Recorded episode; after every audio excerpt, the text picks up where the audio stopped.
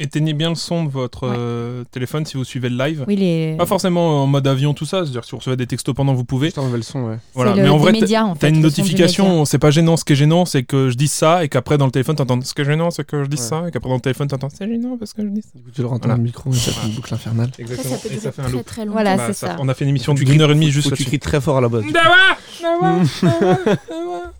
Euh, voilà.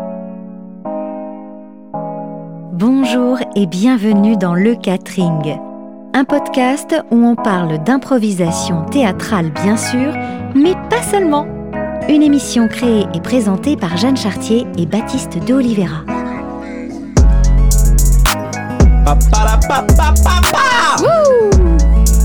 Le catering avec euh, Malounine Buard, Et Lucas de Oliveira, deux gens pas du tout spécialisés en impro, mais qui sont contents d'être là. Parce que on est jeunes et on est plein de fougue. On dirait une pub pour des céréales. Tous les matins, Malonine Buard et Lucas d'Olivera, il faut commencer la- une journée avec, Avec- plein de vitamines. L'hyper l'improvisateur qui est en toi. Super ce début de générique. Merci. Eh bah écoutez, bonjour à tous, bienvenue au catering. Alors pour ce 19e et avant-dernier épisode de la saison, on a fait un petit concours sur notre page Instagram avec des questions pièges, des petits défis qui donnent envie de réécouter les émissions. Et puis il y a mon petit frère qui se pointe, qui répond aux questions au hasard et qui gagne. Bon, bah heureusement pour nous, il fait de l'impro et il est venu avec sa partenaire in crime de son équipe junior. On accueille donc Lucas de Oliveira et Malonine Buard. Comment ça va? Ça va va super. Ouais. Yes Alors, je tiens à dire que ce n'est absolument pas triché. Effectivement, Lucas a répondu euh, au questionnaire dans son coin, dans sa chambre, on pourrait dire. Ouais, ouais, c'est vrai. Et, euh, et du coup, il a gagné. Donc, nous, on est bien contents. Puisque de toute façon, il était sur notre liste. euh, on était bien contents de Un moment donné, Bah ouais. fallait qu'il vienne, donc là, il a gagné. Moi, je suis ça. ravie parce que j'ai rien gagné, mais je suis là quand même. Et Bah si, t'as gagné, si, t'as t'as gagné l'amitié, quoi. Nous, on a un peu perdu de chance parce qu'au début, il avait mis Cristiano Ronaldo dans les commentaires et je l'ai contacté, il n'était a pas, dispo. Il a pas dispo. Ah, il, Bah, avait l'euro en fait. Ah. Et, et en fait, quand il m'a dit bah Moi du aussi, coup, j'ai des euros, je suis quand même là. ah ouais? Waouh, waouh, Grosse waouh, blague de waouh, démarrage. Ça commence bien ça. Ouais. Et donc Vous du les- coup, il vous nous l'aimez a, bien, quand il m'a renvoyé un message en disant on a été éliminé, du coup je peux venir. Je dis bah c'était trop tard frère, on a Malou. Et Ouais. du Ah coup, ouais, il a, vois, il tu a peux fermé pas sa gueule. tu peux pas Bah, il a- décommander Malou. Mais attends, Ouais, parce qu'il y a des gens qui ne connaissent pas Malounine Buard. Alors, pour ceux qui ne connaissent pas Malounine Buard, dite Malou, tu commences l'impro à l'âge de AKA. 10 ans à Beauvais, puis tu fais une licence en art de la scène à Lille. Tu y intègres le GIT, C'est hein, ça. G-I-T, puis la, la Lila. L-I-L-A. Tu sors d'un an en médiation culturelle et tu intègres l'ENSAT à Lyon pour un master de direction technique cette année. On te souhaite bonne chance et Merci bon beaucoup. déménagement du coup. Merci. Une improvisatrice en école nationale. Ouais, c'est pas rien. Mais en technique, alors je sais pas si ça vaut grand chose. Ça compte, ça Ça compte, ça compte, compte. C'est des petites victoires, ok. Alors pour ceux qui ne connaissent pas encore Lucas de Oliveira, euh, petit frère de Baptiste de Oliveira, mais pas tout, que, mais tout, pas que, point. non non non. tu commences l'improvisation à l'âge de 5 ans à Beauvais également, sous l'égide de ton grand frère, euh, qui sera ton premier prof. Tu finis ton lycée, puis tu bouges à Paris, comme on dit, pour t'inscrire au studio Muller, dont tu feras ta troisième année l'année prochaine. Tu as eu entre autres comme professeur le formidable Mark Jane en improvisation. Tu mettras en scène l'année prochaine Art et tu es également joueur à la LIP depuis maintenant deux ans, il me ans. semble. Et l'année prochaine, tu deviendras responsable pédagogique. Tu es encore aujourd'hui capitaine de ton équipe. On te félicite. Tu joues également du théâtre, une pièce qui s'appelle Sortir de la nuit qui se jouera à la rentrée prochaine. Exactement. Bravo Lucas. Merci. Bravo. Bam. Alors ça c'est la présentation pro, c'est la carte de visite. Euh, C'est ça. Voilà. C'est le CV. C'est le CV, c'est le CV. Mais nous on invite les humains et qui mieux que vous vous connaissiez Oh vous-même là, par rapport à une conjugaison. de- Waouh, je voudrais que tu ailles au bout de cette phrase. Bah, on- que vous, que on a- vous vous connaissiez. Comme en Vonge. Bougions-nous à Paris. Mais personne ne se connaît mieux que vous-même. Oh et donc, on a Oh quoi Ça marchait si ça Vas-y, eh, fais le lancement, moi. lourd. Je vais manger un chocobon. Oh non, tranquille. écoute, c'était très bruit, bien. fais du bruit. Tout ça pour dire que la tradition, oh mon dieu, la tradition dans euh, le catering, c'est que nos invités qui se connaissent puissent se présenter mutuellement. Vous avez grandi ensemble, vous avez improvisé ensemble, euh, mais vous avez, j'imagine, euh, fait des soirées et des journées euh, de folie ensemble. Alors, Lucas, je vais commencer avec toi. C'est qui Malou? Malou euh, dans la vie, la copine. Alors Malou, euh, Malou, Malou, c'est. euh, Toutou, ta-la-ta- Malou, Malou. ta-ta-la-ta. Alors Malou, euh, c'est une fille euh, Ça commence bien, j'ai l'impression. assez quand même en public au début. Attention, au début assez quand même réservée et, tranquille et timide, mais quand on commence à bien la connaître et qu'elle se et qu'elle se met bien dans un groupe et qu'elle commence à bien connaître les gens, Ouais. là, là, on se rend compte qu'il y a tout autre chose derrière cette euh, timidité. C'est une folle dingue. euh, ah, carrément, une, folle euh, dingue. Oui, c'est une, c'est ce qu'on appelle une folle dingue. Mais de toute façon, moi, je pars du principe que tout improvisateur est complètement starbe euh, à la base, donc. euh, donc voilà, donc c'est une, une starbe comme. Et on peut le compter sur elle? Oui, ah, absolument. Euh, que ça soit en dehors de l'impro ou sur scène, Malou, c'est vraiment le bon ta plan. C'est le, c'est le bon plan. C'est le bon plan. C'est le bon plan. Il n'y a aucun, aucun souci, tout, tout, tout va fonctionner et, et elle répond toujours à l'appel. Ok, c'est joli ça. Eh ben, je suis Je te reconnais hyper touchée. Euh, du coup, je dois présenter Lucas. Bah oui. Euh, moi, je suis arrivée à l'Improtéo, euh, j'étais assez jeune et encore plus timide à l'époque qu'aujourd'hui. Et, euh, et c'est vrai que je me suis, j'ai tout de suite euh, eu un feeling un peu avec euh, deux, trois personnes du groupe enfant. Et, euh, et c'est vrai que à partir du moment où on a commencé à avoir une vraie équipe, je savais que les gens de mon équipe, dont Lucas faisait partie, et, euh, et sa maman, c'était ma deuxième maman de l'impro. Et, euh, c'était un peu un f- sorte de grand frère plus petit que moi, mais sur qui on pouvait compter aussi ce truc-là, c'est de se dire quand on est en match ou en déplacement ou même dans la vie, peu importe, si on est en galère, il est là et du coup, voilà, je pense que c'est un humain très chouette et il fait du extrêmement bon boulot en tant que comédien. Voilà, j'ai été euh, impressionnée par euh, le film dont je ne me souviens plus du titre qu'il m'a envoyé sur euh, Google Drive et euh, Film qui Voilà. s'appelait Störung, qui veut dire trouble en allemand. Ah voilà. voilà, du coup je j'ai fait ah, j'ai fait espagnol LV2 du coup Oui, ça pas, quoi. ça m'a pas marqué Donc lui Ah, aussi, c'est quelqu'un sur qui tu peux compter. Je le comprends bien maintenant, le rassuré. court métrage. Maintenant que j'ai le nom, parce que j'avais pas la trad. Ah, Et je comprends. Eh, mais du coup, il est Ouais. logique en fait. Tout, tout s'inverse. Tout, Tout, tout- tout, tout s'emboîte. Écoute, je trouve ça formidable. Merci de cette euh, présentation euh, croisée. Donc, on, on sent quand même que vous avez euh, bien grandi ensemble, que vous vous êtes rassurés aussi dans les moments qui n'étaient pas toujours évidents de la découverte et du lâcher prise, le fameux de l'improvisation. Donc, ça, c'est joli à voir. Du coup, là, on a, Jeanne a dit dans la présentation, Lucas, a commencé à 5 ans, Malou à 10. Ouais. Du coup, vous avez à 21 et 19 ans plus de 10 ans d'expérience en impro. Donc, il y a des improvisateurs qui vous haïssent un peu, hein, des gens qui commencent qui découvrent l'impro à 28 ans, qui font ah mais c'est parfait, je vais faire ça toute ma vie, et qui se rendent compte qu'il y en a qui ont commencé 20 ans avant eux. et du coup, ce qui nous intéresse, parce qu'on parle d'improvisation, on a toujours cette question c'est quoi pour vous l'improvisation? La notion d'improvisation, euh, ce que ça engendre. Euh, je pense que au-delà de l'impro en tant que tel, euh, c'est un peu une philosophie aussi de vie entre énormes guillemets, euh, dans le sens où c'est, enfin, vivre de manière quotidienne, c'est improviser quoi qu'il arrive parce qu'on ne sait pas ce qui va nous arriver, euh, on ne sait pas sur qui on va tomber, comment les rencontres vont se passer, etc. Donc il y a un peu ce truc-là et, euh, pour moi, improviser, c'est euh, c'est partager quoi qu'il arrive avec les autres joueurs de son équipe ou les joueurs d'une autre équipe, des gens qu'on rencontre sur le moment, le public, enfin peu importe, les techniciens, c'est le partage en fait pour moi. D'accord, donc quelqu'un qui fait, ce qui est de plus en plus le cas, un solo improvisé, ça reste quand même pour toi du partage directement avec le public. Tu vois le, le- partage quand même. Cool, merci. Et toi, Lucas? Alors, euh, comme Malou et moi avons été élevés entre guillemets à exactement la même enseigne, c'est-à-dire que la notion de partage qu'on a appris euh, déjà très jeune, je suis totalement d'accord, c'est tout ce qu'on a toujours eu. Et alors moi, pour euh, dire un peu autre chose, je dirais que l'impro, ce monde en général qui est autour de l'impro, ça reste quand même un grand grand terrain de jeu pour moi. Euh, qui euh, je pense euh, resterait un enfant jusque très très tard Mm. dans ma tête. Donc moi je vis un je suis comme dans un terrain de jeu et au quotidien. Et voilà je m'amuse à rencontrer des gens à jouer à différents jeux avec eux et, et voilà. Moi je suis là pour m'amuser et c'est ce que je fais depuis que j'ai 5 ans. Donc voilà c'est cool. Quand on grandit, on appelle ça un club échangiste, hein, mais Bah, pareil. je- c'est j'es- des adultes qui j'espère découvrir aussi des clubs euh, devenir aussi responsable pédagogique de ces clubs aussi Ouais, c'est vrai. C'est important, ouais. Je te taquine. Ouais, ouais, super. Donc le jeu, jouer, rester enfant, la dynamique euh, de l'imaginaire de l'enfant et du partage avec les autres. Euh, ce que ça me rappelle, pardon, je. Je pense que vous m'entendez saliver parce que je viens de manger un merveilleux cookie. Nous Wow. sommes au goûter du catering. Euh, donc pardon pour ça, mais euh, ça me rappelle aussi euh, quand on est dans la cour de récré et qu'on connaît personne, qu'on arrive dans Mm. une nouvelle école et qu'en fait très facilement on va aller jouer avec les autres enfants juste parce qu'on va avoir un imaginaire commun et puis il y aura pas cette peur.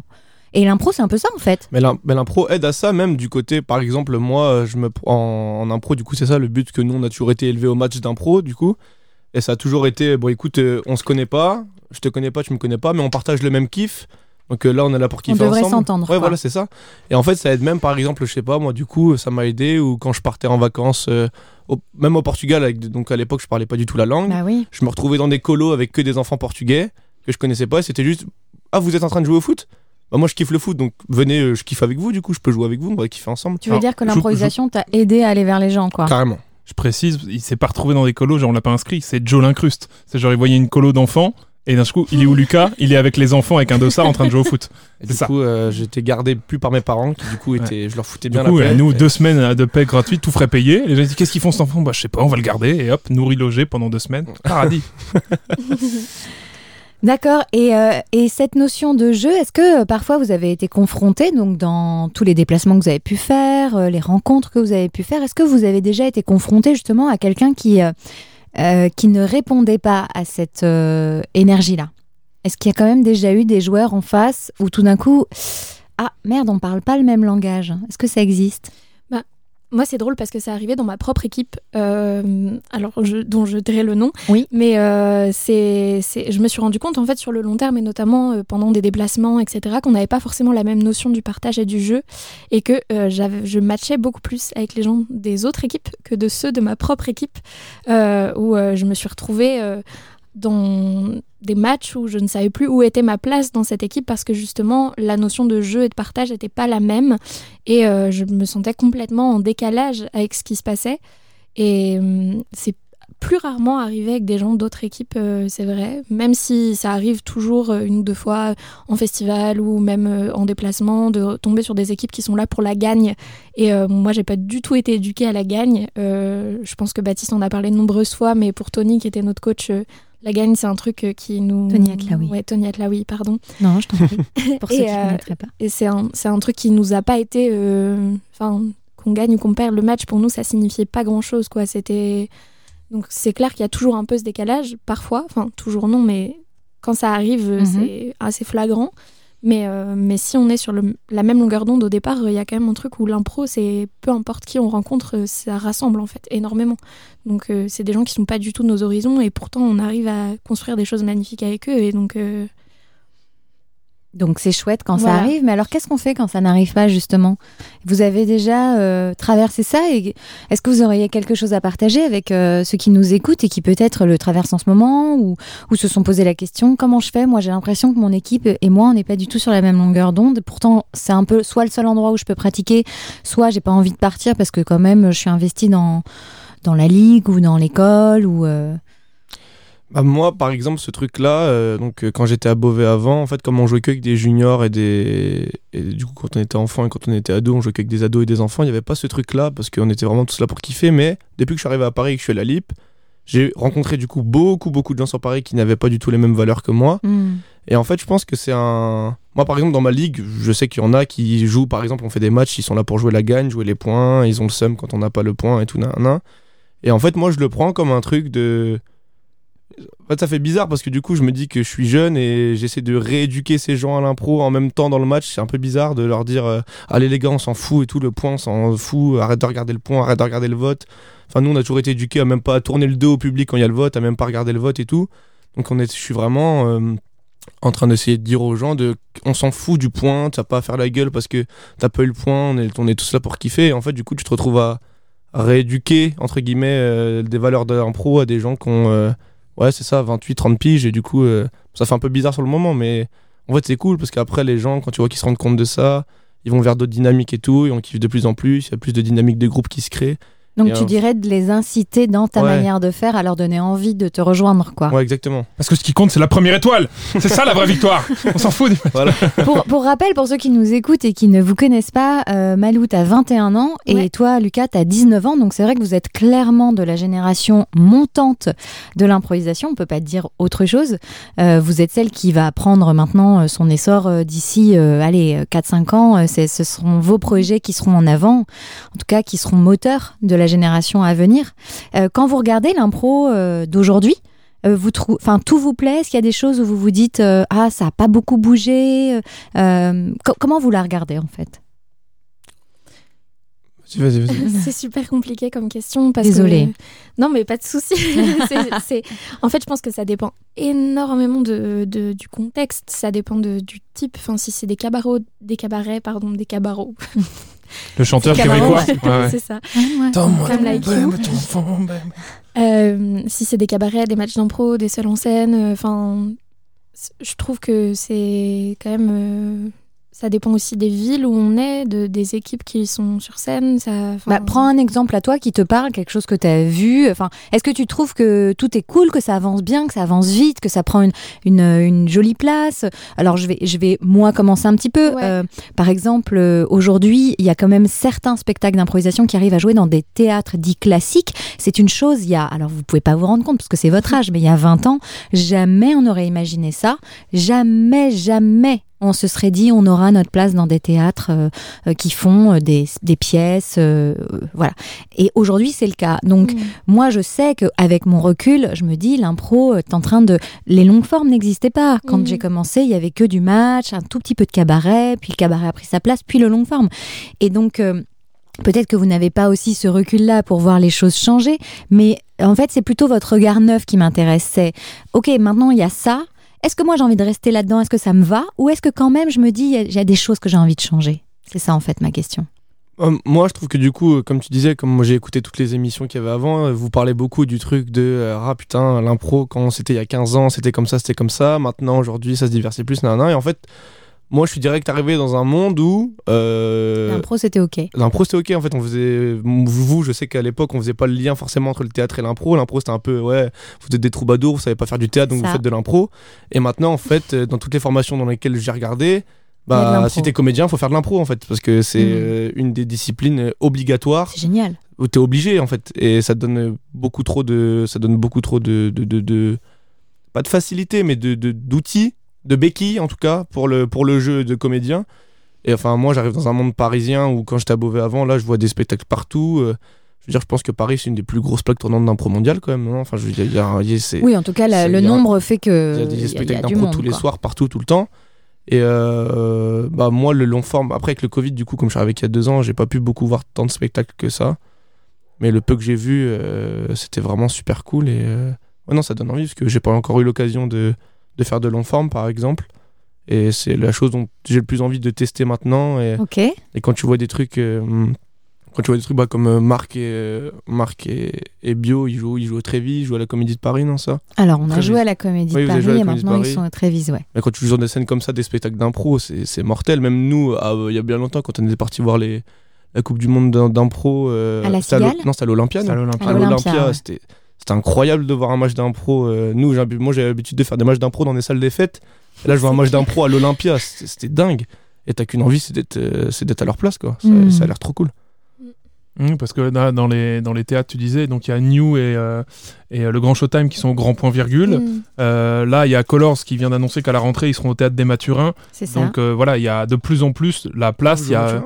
Ouais, c'est Ouais, euh, c'est à côté de là où vous étiez à la Ouais, c'est pas très loin, ouais. Ah, Euh, mine de rien, euh, Smoking Sofa, ils ont pris une place au, à la Folie Théâtre. Et la Folie Théâtre, c'est quand même le plus grand des petits théâtres des moins de 100 places. Donc petit à petit, il y a des théâtres qui commencent à se dire Ah, l'impro, c'est un peu bien vu et c'est en train d'exister. Et là, vous arrivez vraiment dans une génération où ça, ça devient normal et on, on veut y donner de la place. Même Sabotage, euh, avec Chény, Lucas Prost, tout ça, ils, ont, ils arrivent à jouer dans des beaux Ouais, ouais. endroits et beaucoup jouer. Donc donc c'est cool, c'est des belles, même- belles choses pour l'impro. Même nous, à la Lip, hein, je veux dire, enfin, bah, vous êtes déjà venus, Mm. le passage vers les étoiles, c'est un. Oui, c'est une ça- jolie ça- salle. C'est une Mm. belle salle. Moi, je trouve ça cool de, de pouvoir jouer maintenant dans des vrais gros théâtres mortels et tout. Je Moi, je pense trouve que ça super bien. Oh, le Mm. chat. Le chat, ouais. Un petit chat qui- Et euh, tu disais tout à l'heure euh, que euh, l'impro devient un peu une discipline obligatoire dans les écoles de théâtre.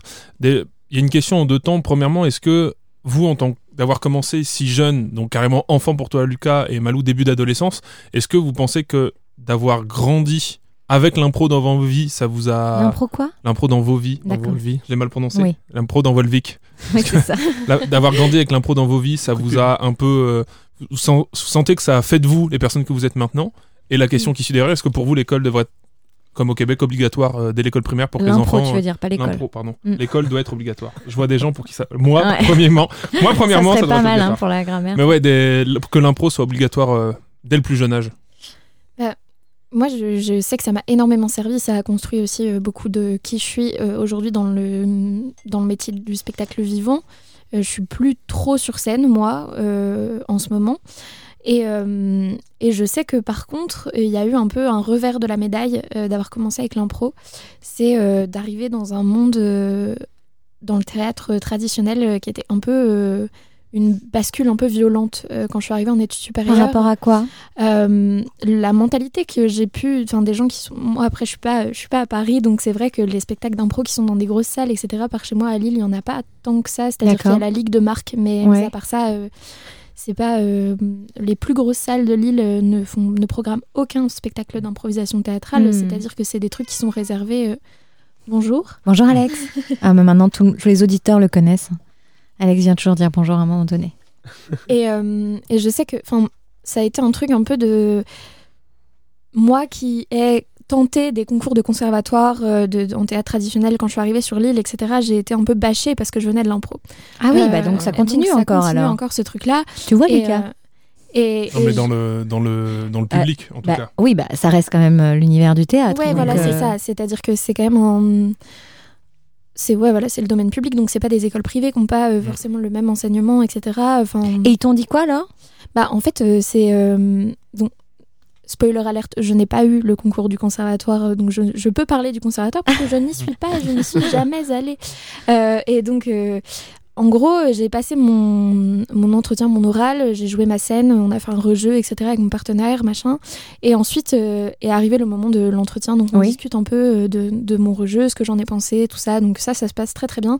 Et ensuite, euh, la, la personne qui m'auditionnait me dit euh, Je vois sur votre CV que vous avez fait de l'impro depuis que vous avez 11 ans, que voilà, vous avez joué en équipe junior, etc., que vous avez fait un peu une espèce de d'équipe de France entre Oui, énormes guillemets oui, oui. euh, avec Tony Atlaoui. Euh, il me dit mais pourquoi pourquoi vous êtes passé au théâtre traditionnel etc. Je dis bah, parce que j'ai découvert aussi un autre domaine scénique euh, qui enfin je trouve que c'est une discipline qui est similaire mais qui pourtant n'est pas la même quand euh, on s'intéresse plus particulièrement à, à tout ça. Et en fait, il y avait un peu ce truc de dire, euh, oui, mais bon, de toute manière, euh, du coup, vous n'avez pas vraiment de formation de comédienne. Ah, voilà, tu vous vois. avez fait de l'impro. Et il y en a beaucoup qui le pensent encore. Exactement.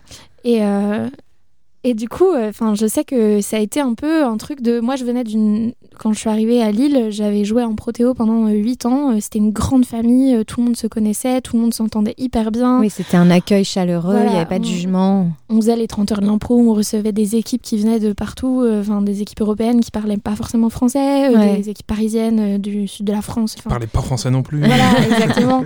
Euh, notamment Baptiste, hein, euh, Ah de oui. Oliveira, qui parlait pas français. Pas très bien Et, français.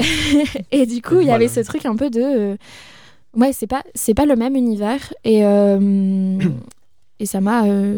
Euh, c'est ce qui m'a choqué en tout cas quand je suis arrivée dans le théâtre traditionnel. euh, et euh, et c'est pour ça aussi aujourd'hui que je, entre guillemets, je ne joue plus en théâtre tradi. Parce que justement, je m'amuse euh, moins parce que je me suis rendu compte que mon truc à moi, en tant que joueuse, c'était l'impro, en tant que comédienne. C'est ça euh, que tu venais chercher. euh, c'est- la liberté qu'il y a dans l'improvisation que tu n'as pas retrouvée dans, dans ton passage au conservatoire. Voilà, c'est ça. Il y a trop de contraintes, euh, on est trop cadré. Ouais, C'est pas la même chose, de toute euh, façon, c'est sûr. hein. Non, non, c'est clair. Et moi, j'admire les gens qui, qui arrivent à, à, com- à combiner les deux. Je trouve ça absolument fascinant parce que je- j'en serais totalement incapable. Ce qui nous fait euh, poser la question à Lucas.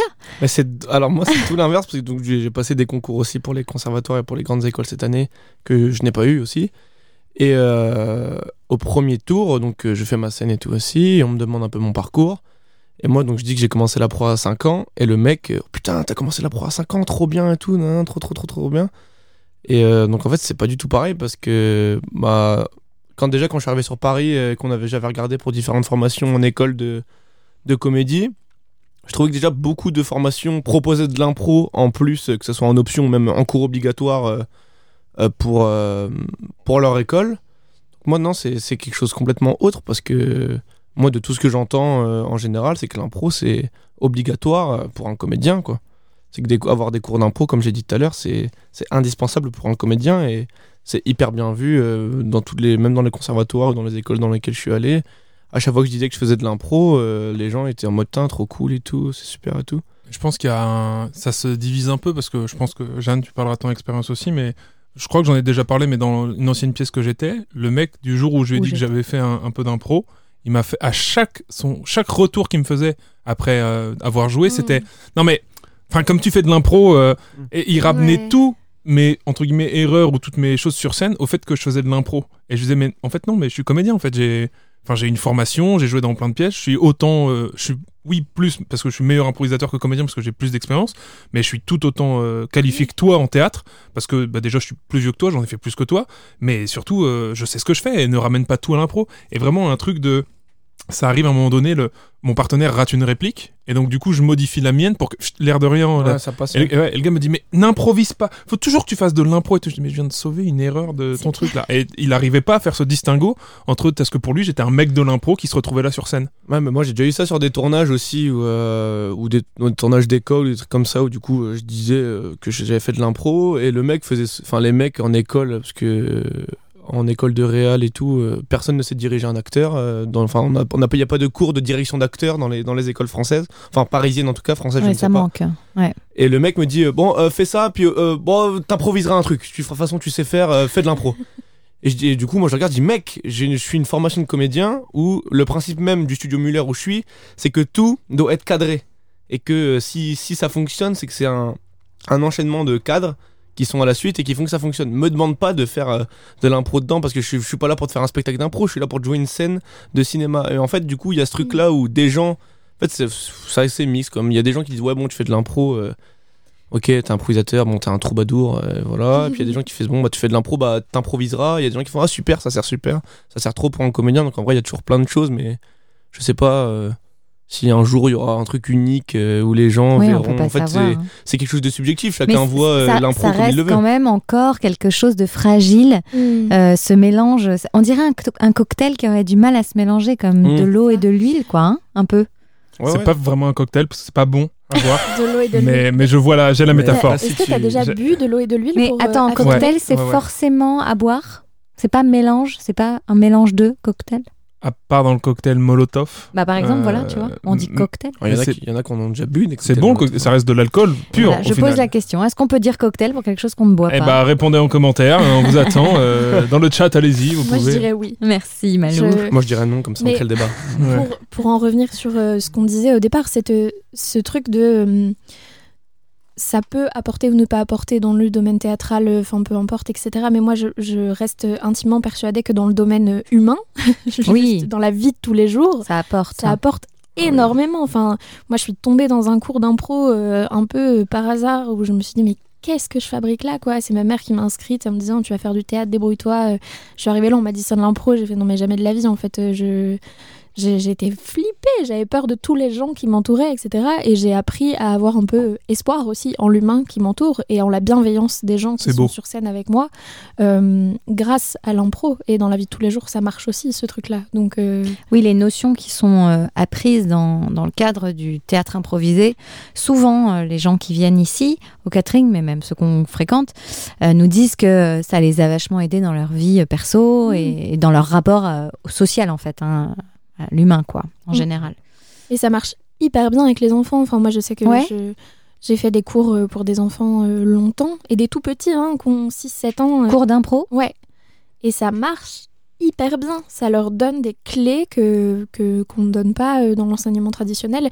Et, euh, et, et je trouve que c'est une super étape de vie, même si c'est juste un an. Ça apprend des trucs qui sont quand même fondamentaux. Mm. Et, et comme, comme quoi, t'as deux, trois petites choses comme Bah, ça qui te viennent déjà le rapport à l'imaginaire, euh, un truc de dire un enfant est sûr de d'être incapable de créer quelque chose de toute pièce. Enfin, les adultes ont cette euh, truc de dire l'enfant n'est pas Ah forcément. oui, les euh, adultes projettent oui, sur voilà, l'enfant ça. qui sont pas capables. voilà, qui sont pas capables de. Enfin voilà, il- un enfant joue, invente des histoires, peu importe avec quoi il Bien joue, il sûr. invente des histoires. Et, euh, et ce truc du théâtre pour les enfants, c'est tout de suite, euh, oui, ça rentre dans des cases un peu plus particulières, etc. Et, euh, et moi, je sais que je donnais des cours d'impro, notamment en colonie de vacances, je faisais des colos Merde, tu spécialisés. tapais Lucas qui s'incrustait aussi. Non, parce que j'étais pas au Portugal, Ça moi va. j'étais euh, au, au- au fin Je passe fond, dans toutes les colos de France. hey, salut au fin fond du Bah, Jura. encore aujourd'hui, tu fais ça. hein. Tu t'invites dans un spectacle, tu bouffes au catering. Ouais, bah, Ouais. c'est trop bien. Moi, Et j'ai- qu'est-ce que tu fais là d'ailleurs Joe l'incruste. C'est pas toi qui as gagné, je comprends pas. Il Non, non, Malou, j'habite des, ici, des enfants spécialisés, Ouais. des colos spécialisés Bah, en quoi En fait, c'est des, c'est des colonies de vacances qui sont euh, avec un domaine art vivant et, euh, et qui sont pour, les, pour des, des partenaires de colonies comme euh, la MSA, qui est la Mutuelle des agriculteurs, etc. Et du coup, c'est des, domaines qui sont très, très, très, très loin des enfants euh, qu'on a euh, avec nous, parce qu'évidemment, des gens qui sont dans le Pas-de-Calais, leur père élève des vaches, le théâtre, c'est un truc qu'ils connaissent pas, en fait. Enfin, et c'est du coup leur permettre de découvrir ce truc-là, et les enfants ont des révélations, un boost de confiance en eux, de confiance en les autres, et un truc un peu de... euh, je suis capable, et, euh, et je suis capable de beaucoup de choses, et aussi de l'amusement pur et dur. C'est euh, un lâcher-prise total. Même il y a un truc qui est hyper important là, tu l'as dit dans la présentation, quand je donnais des cours à Lucas quand il avait 5 ans, moi j'en avais 16, trucs comme ça, donc je donnais cours à des enfants entre, Lucas c'était le plus jeune 5 et les plus vieux avaient 8 ans je crois, et dans aucun des cours, je n'ai jamais eu un seul caprice ni aucune crise. C'est-à-dire Ouais. que un En même enfant, temps, tu fais peur. non mais, mais un enfant, dit, Pas à 16 ans, à 16 ans, à pas 16 ans, je, ouais, j'étais comme ça, un peu grassouillé, je faisais alors euh, on fait un IA. Mais euh, pas un enfant. euh, tu t'imagines, tu mets un enfant dans une situation où quelqu'un va lui dire non, on va lui amener des difficultés, va tout ça. Un enfant va non, pourrait paniquer et pleurer. Bah non, en impro, tu leur apprends à dire bah si ça va pas, bah dis-le à ton partenaire. Pourquoi ça te plaît pas Qu'est-ce qui va pas? Et en vrai, j'ai jamais eu dans aucune impro un enfant qui a fait une crise ou qui a. tu veux dire qu'à soit. conscientiser un mal-être ou quelque chose comme ça, quoi. Puis c'est la gestion. En tout euh, cas, ils le disaient, ils apprenaient à gérer leurs émotions, Voilà. ils apprenaient à gérer ce qu'ils pensaient, ils apprenaient à gérer quelqu'un qui était pas d'accord avec eux, ils apprenaient à gérer d'autres personnes avec Mm. eux. la gestion de la frustration, c'est un truc qu'on nous apprend beaucoup en impro. euh, c'est Ouais. de se dire, euh, au début, quand on commence, on est tout jeune, tout fougueux, on veut rentrer à toutes les impros en leader, euh, on est au taquet, machin et tout. Et après, on apprend à dire que potentiellement, non, on peut servir les autres. Donc, on est au départ frustré, on apprend à gérer ça. Et les enfants, ça contribue énormément à ce truc-là. Même pour revenir à ta question de base, toi, de tout à l'heure, par exemple, moi au collège, euh, Tony, en même temps, qui il venait donner des cours dans mon collège d'impro, et euh, franchement, on était genre une vingtaine par cours, et à chaque fois, bah, tu sais, la première séance, tout le monde fait Ah, de l'impro, ah, je- euh, non. Mm. Donc euh, après, lui, Tony, c'est son job un peu de, de, de les forcer à. Enfin, de les forcer, non. Les De les, motiver. de les motiver à faire. Si, c'est ça, il les force, il leur Il fait croire, et leur son métier, c'est de mettre une inception pour qu'ils se disent Mais l'impro, c'est génial, et qu'ils reviennent. Et en fait, donc le premier cours, c'est un peu tout le monde a peur parce que tu passes devant les autres. Ah, on va te juger, c'est le collège et tout, nan, Et genre la semaine d'après, euh, tout le monde bouffait le plus vite possible à la cantine pour Mm. au cours de midi et demi aller, euh, aller avec Tony faire de l'impro, être les premiers, tout nan, nan, pour, foutre- pour s'amuser et tout. Et toute l'année, c'était ça. À la fin, Tony faisait une petite représentation devant les gens. Donc là, c'est encore une autre étape parce que tu sais, tu te dis, tu fais ça dans une salle en privé, euh, les gens du, du collège Mm. savent pas trop quand tu fais ça. D'arriver au moment du truc de fin d'année où tu fais une petite représentation dans la cour devant les gens, tu te rends compte que toute l'école kiffe le truc. Et en fait, euh, et je trouve que ça aide beaucoup pour les gens euh, qui sont pas du tout du coup dans le milieu de l'impro, mais que dans leur vie et tout, de, sur plein d'aspects, de, de, de, de lâcher prise, du coup, comme on parlait tout à l'heure. Et je pense que le lâcher prise est quelque chose qui marche dans la vie de tous les jours, peu importe le métier. Et comme tu dis, toi, très bien, faut pas. L'apprentissage à pas rester fermé et à parler, à discuter avec les autres en cas de problème et tout, euh, c'est un truc euh, qui est utile euh, à la vie de tous les jours. Et je pense que c'est même des choses qu'on devrait apprendre au, au collège ou aux écoles primaires aux enfants, à la place de leur dire ouais, tu sais faire diviser ça par ça. Enfin, je sais pas. c'est quand même utile, mais. C'est utile, mais moi je sais plus faire une division. Je sais, tu sais qui ici c'est encore faire une division Moi, écrite. je, je suis très fort Arrête, en maths. tu n'y arrives pas. je- Oui, mais-. Tu as une calculatrice Ah, sur ça, ton ça iPhone. reste dans quand ma même tête. quelque chose d'utile. Après, la manière dont on nous l'a Mais oui, euh, gérer, enseigné, je sais pas. mais- gérer ses émotions et, ton, et tes partenaires, c'est et les autres humains qui sont autour de toi, ça reste aussi important que Tout ça à faire fait. des maths. Mais personne t'apprend pas ça dans la vie. Moi, ça me fait penser là quand j'étais pion et que c'est la seule fois où j'ai eu une crise Mhm. pas avec des enfants, mais c'était des ados. J'étais pion dans un collège je leur ai fait faire de l'impro. Et il y avait une impro entre un troisième et une sixième. Et le troisième, il commence son impro en faisant pipi dans un coin.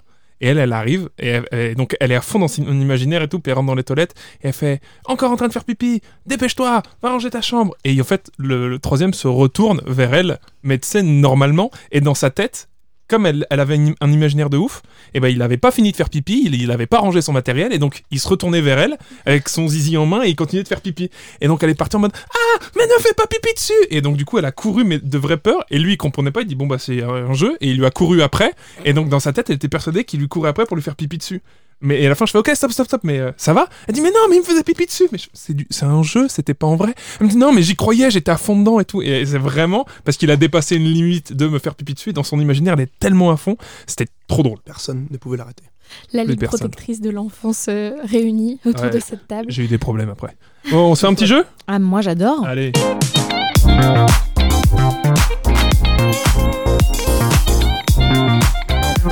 Alors, on est au- le jour où on enregistre cette émission, on est le 8 juillet. Le festival d'Avignon a commencé il y a quelques jours maintenant. Le festival In et le Off a commencé hier ou avant-hier. Ouais. Et donc, je vous ai préparé un petit jeu en rapport avec ça qui s'appelle Les Bofs du Off. Ouais, le mec bosse ses titres. Je, je le sens mal. Donc je vais vous lire un, je vais vous donner un titre de pièce de théâtre et sa description et vous allez devoir me dire si oui ou non cette pièce se joue en ce moment à Avignon. Ah, d'accord. Ok. Ok? On en parlait tout à l'heure en plus. Donc-. Par exemple, si je vous dis Francis Lalanne, 10 heures, 10 fables. Francis Lalanne, 10 heures, 10 ses fables à 10 heures tous les jours au Théâtre des Vents. Malgré les tentatives d'intimidation des autorités, ce récital voit le jour pour le plus grand plaisir des fans de Francis Lalanne qui découvriront là une nouvelle facette de son talent. C'est faux, mais ce serait Si, très drôle. si, si, ça Moi je dis existe, c'est sûr. Mais c'est vrai, Francis Bah oui. Lalanne Ah, adore le Francis Festival d'Avignon. Euh, Je suis d'ailleurs petit- déjanté du début à la fin, ce monsieur. hein, petite anecdote euh, pendant ça va trois pas du fois de tout. suite, j'ai fait euh, Avignon trois ans de suite et les trois ans, le théâtre où je jouais était à côté du sien et on se voyait tous les jours. Et Francis Lalanne m'a appelé son GPS parce qu'il était totalement perdu. Et tous les jours, il me voyait, il me disait Et c'est par où qu'on va là-bas? Je fais à gauche, droite, Francis. Merci. Ah, t'es mon petit GPS, toi. Mais tu l'appelais Francis de Bah, à force, je ouais. l'appelais. bah, je l'appelais Gérard. Déjà, Francis Lalanne, je lui ai dit de fermer sa gueule au théâtre du gymnase devant 800 personnes. Donc, Magnifique. on est intime. On est intime beau. avec Francis. Ok, deuxième euh, pièce. Ça, le titre, c'est Comme un homard dans une cave obscure. Un soir de Noël, visité par un fantôme et une ribambelle d'esprit, Scrooge va découvrir une vie consacrée à l'argent, qu'une vie consacrée à l'argent engendre peu de profit. De son enfance à ses vieux jours, tout défile pour le mettre face à son destin et ses responsabilités. Scrooge, c'est que ça Scrooge, c'est de toi. Mais ouais, non, c'est Scrooge, Scrooge, c'est Baptiste Olivera. Eh ben non, ça existe. Je sais pas, pour- ils ont pris l'histoire de, du Noël de Monsieur Scrooge Ah oui, et ils ont appelé ça comme un homard dans une cave obscure. Et c'est qui la compagnie qui joue Je ça sais pas, j'ai j'ai- j'ai copiteurs. décidé de pas leur faire trop de pub. Bah, Ok. Donc là, on a perdu. Ouais, puisque ça, ça existe. La prochaine sera fausse. Chronique Marseillaise 2. Un voyage dans la Provence d'hier dans un spectacle aux accents et en volée pagnolesque. Marius Carmo, l'auteur du bar de la marine, de l'épicier de Cornedieu et de Chronique Marseillaise 1, Cornedieu. signe ici une nouvelle comédie truculente et nostalgique. Mytho, J'adorerais t'as mis truculent. T'as mis truculent, c'est vrai. Et ben ça existe. Et, c'est sa, et c'est vraie description sur le festival Off. Mais c'est pas possible. Un voyage dans la Provence d'hier, dans un spectacle aux accents et aux envolées pagnolesques. Où est le théâtre? Ouais, à Avignon. Qui a volé le théâtre je- catastrophique. Mais tu je- dis du coup, comme on disait tout à l'heure, c'est pas j'adorerais compliqué de venir sur le marché et de faire, du, et de, faire de la non. qualité, hein, vu toute la Allez, merde. et la qui- prochaine. La vie et la mort de Jacques Chirac, roi des Français. Non. Oui, Si, allez. ça, ça peut. C'est un sujet qui intéresse quand même. C'est quoi la bio? La vie et la mort de Jacques Chirac, roi des Français, pose la première pierre de la série 8 rois, entre parenthèses nos présidents, dont l'objectif est de faire le portrait des 8 présidents de la 5ème République de Charles de Gaulle à Emmanuel Macron. Si, si, ça c'est possible. Ça existe. Ouais. Et je fais d'ailleurs un petit coucou à Mathieu Métral, qui était avec moi au cours Florent et qui est dedans. Petit coucou. C'est lui qui m'a inspiré ce jeu, parce que quand j'ai vu qu'il jouait là-dedans, je me suis dit, mais je peux carrément faire un jeu avec les noms de pièces les plus chelous. Pièce suivante. Confiné avec toi, et pourquoi c'est mieux que sans toi? Une pièce désopilante aux multiples personnages qui parle avec brio et finesse de ce que nous avons vécu, de la leçon à en tirer. C'est Indispensable. C'est tellement possible. Non. Non, non, non. Non, en, Ça en- bah Mais- oui, c'est tellement Mais ça manque d'histoire. Mais qu'est-ce Eh que oui, c'est que ce c'est ça, c'est ce qui, c'est ce qui se passe. c'est que ça. Le Covid, bah, on va écrire une pièce euh, sur des gens qui sont confinés. Ensemble. Après, pourquoi pas On a quand même euh, vécu un truc qui est fort, euh, qui restera, je pense, dans les mémoires. Donc en faire une pièce, pourquoi pas Mais le résumé me semble vide. Bah, et en fait, j'ai un peu réduit parce que tout le reste, c'est vraiment, on en a besoin, c'est de l'humour fin, c'est Ah, ça qu'il nous faut. Et c'est, ils ont Ok. tous dit la même chose, donc j'ai tout résumé en une phrase. Bien joué. Salut Nicolas Joregui qui nous a rejoint. Coucou. Pièce suivante talon aiguille et poil aux pattes. Oh, putain. Hier soir, tout a basculé dans la vie de Rose et Anna. Elles se réveillent à 15h sans aucun souvenir. Ce qui est sûr, c'est qu'elles ont trop fait la fête. Mais que s'est-il réellement passé? C'est là que tout se complique. Entre aveux, cocards, drogue, argent et talon aiguille, ces deux amies vont devoir affronter leur pire démon. Elles-mêmes, Si, si, ça, ça existe. C'est Very Bad Trip en fait le truc. avec deux meufs. Ouais, ça existe, c'est au Paradise. Toujours, Ah hein, le Paradise le République, fameux on connaît. Hein. Paradise. Il nous, il nous déçoit jamais tous les On- ans. Il y a un théâtre à Lille euh, qui, est- Mm. qui s'appelle la Comédie de Solferino, qui est euh, rue Solferino, qui est la rue de la C'est Soif. Verino qui le tient? Non. Non Et, Ok. euh, et c'est vraiment un minuscule truc, c'est une entrée qui est toute petite, c'est une porte quoi, avec écrit la comédie de Solferino. Et quand tu rentres dans le couloir, c'est toutes les affiches des vieux spectacles, et de l'autre côté les affiches des spectacles En de cours. cette année. Et c'est le maximum des titres sexistes de Ah pièces oui. de théâtre réunis en un seul couloir, c'est Ouais, assez euh, flagrant. On en a Euh, aussi à Paris, tu sais. Ouais bah ouais, je... On a quelques-uns même. Capou Ouais. capote qu'on joue dans une pièce avec Jeanne en ce moment et je fais justement un auteur de ce genre de pièce de théâtre là Ouais. et à un moment je fais un- une liste de toutes les pièces fictives que mon personnage a écrit et donc c'est ça c'est euh, Capou Capote, le clown des Mestés, tous ces trucs là quoi. Euh, pièce suivante, la môme Catch Catch au pays du patriarcat. Armée de son orgue de barbarie, Coralie propose une conférence gesticulée sur la nécessité d'être une militante féministe, notamment lorsqu'on appartient au monde du spectacle. Le tout émaillé de chansons et autres surprises. Ouais, si, Ouais, ça existe. C'est vrai, c'est sûr. Ça existe, ça a l'air d'un spectacle très sympa, mais qui est très mal pitché et qui a une très mauvaise affiche. Excuse-moi, mais du coup, Et, depuis tout à l'heure, tu n'as rien inventé. aussi. Euh, Je n'ai rien inventé. Tout, ce que, Tout est vrai. Tout pour l'instant, tout est vrai. Il a pas assez Il y a pas de jeu, en fait. pour, euh, Il a pris la liste des du off. de trucs de merde, c'est Je suis désolée, Allez. je suis trop bon, j'arrive pas à inventer des trucs comme ça. Et le, et le dernier, Noces de rouille, sauce taille. Non, ça, ça existe pas. La suite de Noces de rouille, le début des embrouilles. Gigi et Jeannot ont besoin de vacances. Bye bye le magasin d'olives dénoyautées et bonjour le Bouddha. Non, mais t'as pas pu Des vacances ça. à l'autre bout du monde. Gigi Mais en rêve si. depuis longtemps. Jeannot, lui, resterait bien peinard à la maison. Seulement voilà, les billets d'avion sont pris et le voyage ne s'annonce pas de tout tu, repos. tu le connais, il fait ses jeux C'est 15 toi. minutes avant. Bien sûr que non, bien sûr que oui, ça existe. Ça existe. Bah oui. Oh non. Il a rien inventé. En fait, Mon euh, j'aurais pu avoir le temps d'en inventer, mais, Mais je les ai ouais. trouvées toutes très drôles, que ça a nécessité d'en retirer, et je ne savais pas quoi choisir au Quel, milieu quel de choix ça. faire Ouais, en même temps, j'en ai retiré une, il y avait « Elle est pas énorme, la carotte Oh. Il existait aussi, c'est un mec qui, est- qui vient avec une carotte. Bon, bah voilà, on a cherché le faux du vrai, tout était vrai. Tout était vrai. Bah, c'est pour, c'est une- la morale derrière, c'est que tout existe déjà dans le théâtre. Est-ce que. Tu sais La pire phrase de transition qui ne veut rien dire avec la musique derrière. Non, mais- J'ai pas appuyé sur le bon bouton. Oui. Est-ce que vous connaissez les compagnies euh, d'impro qui seront présentes cette année malgré euh, tout ce qu'on a vécu là? Il y a, il y a quoi comme compagnie qui va les Avignon jouer? Ouais. Il y a Sabotage. Je sais qu'ils y- Sabotage. qu'ils y retournent. Euh, C'est tout? j'ai, En faisant mes recherches, j'ai peut-être cru voir un solo d'impro, mais je connaissais pas le mec, mais il y avait improvise dans le titre. D'accord. Mais euh, voilà, mais je crois que j'en ai pas vu des masses. Ouais. J'ai pas vu J'ai Jeanne pas Masse. l'impression qu'il y ait beaucoup d'improvisateurs cette année euh, qui tentent le festival. Bon, sûrement à juste titre, hein, parce que ça va être compliqué de trouver euh, de la programmation avec. euh, Si, il y a, je crois qu'Esteban refait une boîte de Pandore à Avignon cet été. D'accord. Je l'ai vu passer, donc ouais, il y a là, ça, il y a la boîte de Pandore, il y a Sabotage et un autre truc, euh, j'essaye de m'en souvenir. Mais voilà, j'ai pas Peut-être- fait forcément les recherches. Peut-être que toutes les troupes et ligues, entre guillemets, euh, voulaient, je sais pas, rattraper leur euh, Covid euh, Bah, avec des en, en restant sur Paris. Bah, déjà, il y avait, il y a l'improvidence d'Avignon qui a fermé. Ouais, ouais. Et je pense que plein de gens comptaient là-dessus pour revenir. Et comme ça s'est fermé avec le vrai. Covid, je Ouais. pense qu'ils ont pas cherché autre chose, quoi. Est-ce que. euh, comme Non. vous- Alors, prochaine question, merci.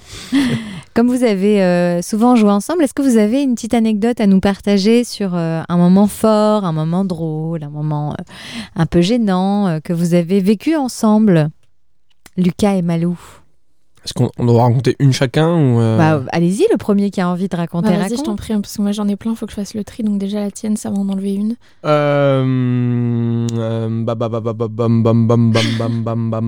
Je m'en souviens Alors, hyper bien de ça. Je voudrais, de préférence, je vous mets un petit début défi. Je voudrais, non mais un, une anecdote qui n'inclut pas. Rio qui fait chier son monde. D'accord. Pas, ah, merde. Faut, faut, pas Romain qui vous fasse une phrase pendant que vous êtes en off ou un truc Et comme du coup, ça. faut que ce soit en dehors de la France. Rio, on euh, t'embrasse. Euh... on pense à toi.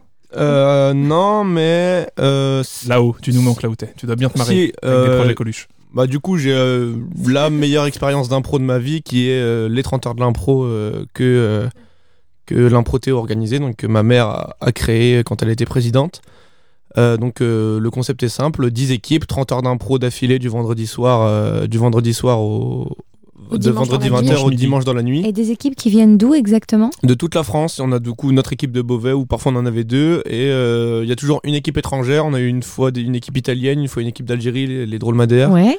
et euh, que tout le monde connaît, je pense, sur Paris. Et, euh, et après, oui, des équipes belges d'un peu partout.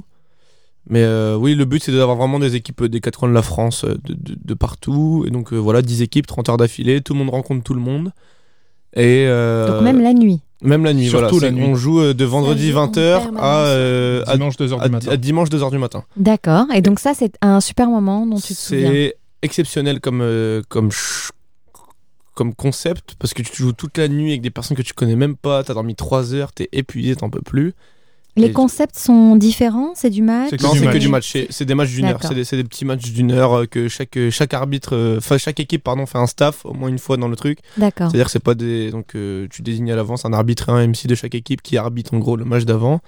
Et donc pour revenir à l'anecdote en particulier, euh, le, je crois que c'est le deuxième 30 heures, il décide de faire donc une. Parce qu'on on était à ce moment-là une équipe de grands juniors, on était euh, 4-5 euh, grands juniors, on avait tous à peu près 14-15 ans. D'accord. Et donc il décide de faire une équipe euh, spécialement avec que nous dedans, Mm. que des grands juniors euh, pour affronter tous les, tous les adultes. Et on fait donc euh, l'avant-dernier match de.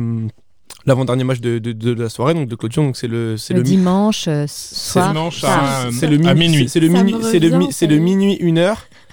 Et il faut savoir que du coup, euh, quelques équipes de un Protéo et d'autres équipes venaient avec un avec un pick-up, donc ils avaient la chance, la possibilité de tourner les équipes, euh, donc euh, que chacun joue pas tout pour qu'ils puissent dormir un peu. Donc il- voilà. Nous on était 5, 5, 5, voilà simple, donc on a tout joué. Et euh, on est trois sur scène à la fin, à avoir fait un, ce qu'on peut appeler un blackout, c'est-à-dire que milieu du match, on rentre sur scène, rien, Mais comment ça, rien? Fatigue, envie de crever Ouais. sur que- scène. Faut préciser aussi, l'improtéo 14 ans. l'improtéo organise, mais joue aussi. C'est-à-dire qu'il y avait des joueurs, ils dormaient pas, mais en même temps ils devaient gérer On que tout le monde dorme, que tout le monde mange, que euh, voilà. Mais, pas trucs. vous, pas les grands juniors. si, si, on Si, fait Tout le monde tout, euh, mettait la main à la pâte. euh, c'est ça qui est bien, c'est que truc, les toilettes tout- entre deux matchs. toute la ligue s'occupe de tout. Et en fait, même si bon, t'as 14 ans, t'es censé être en forme et tout.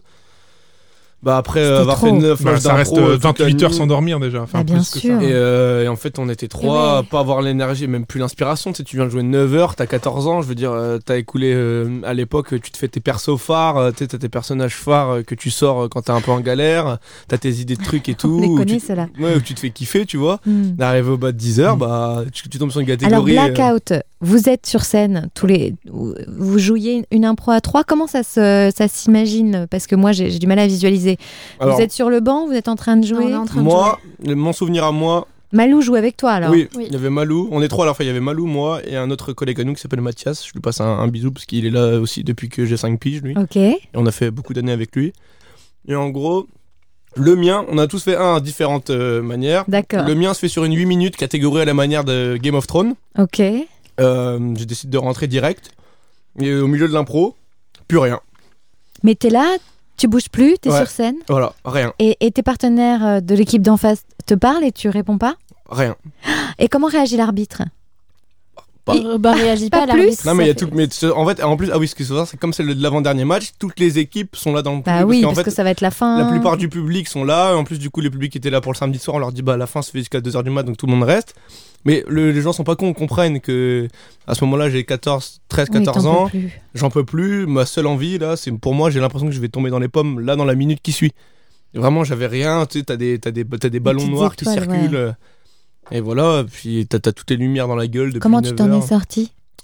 Comment je m'en suis comment comment je m'en suis sorti? Bah euh, non mais j'ai eu une minute trente de, de vraiment vide non peut-être pas une minute trente moins et après t'essayes de raccrocher à l'histoire bon tu finis ça comme T'es euh, revenu quoi, C'est de le, c'est toi-même. le truc où, euh, où je sais euh, que hum, nous, de son équipe, on se disait, ok, là, faut y aller parce qu'il est parti. Ouais. Euh, donc on Mais rentre. sachant que c'est- vous êtes aussi parti à d'autres moments. Ouais, alors. voilà, c'est ça. Moi, je, Ouais, ouais. je, je pense que c'était l'impro d'avant ou l'impro juste après. Mathias c'est que lui il part sur la dernière impro on finit genre non l'avant-dernière on finit sur des fusillades Mais des trucs. 30 euh, secondes il a rien fait il a dit genre vraiment il- je crois de me souvenir il a dit non je peux plus Ah ouais. mais on était Ouais. tous crevés à Mais pour autant, ça reste un bon souvenir pour vous. Oui, C'était trop- c'était que- ouf. C'était euh, c'était une année fou, où, ça. euh, où fou moi je rire. pouvais pas être là tout du long. Donc du coup, et je m'arrange toujours aussi pour faire. On me demande de ramener une équipe, et donc là, je fais venir une équipe d'élèves de l'EFIT que je connais bien et qui jouent très bien ensemble. Et je sais, je dis allez, euh, vous vous connaissez, je vous préviens des trucs et j'y vais et je les envoie. Et euh, dans l'équipe, il y avait euh, l'ourson qui était là. Et euh, à- moi, je, je pouvais être là que le premier soir, je sais plus quoi, mais j'arrive très tard, j'arrive genre à 1h du matin. Et, euh, et j'aide euh, l'improté en disant allez, si vous voulez aller dormir, vas-y, je suis là et je gère. Et à- ils ont un match genre à 4h du matin. Et l'ourson se réveille pas.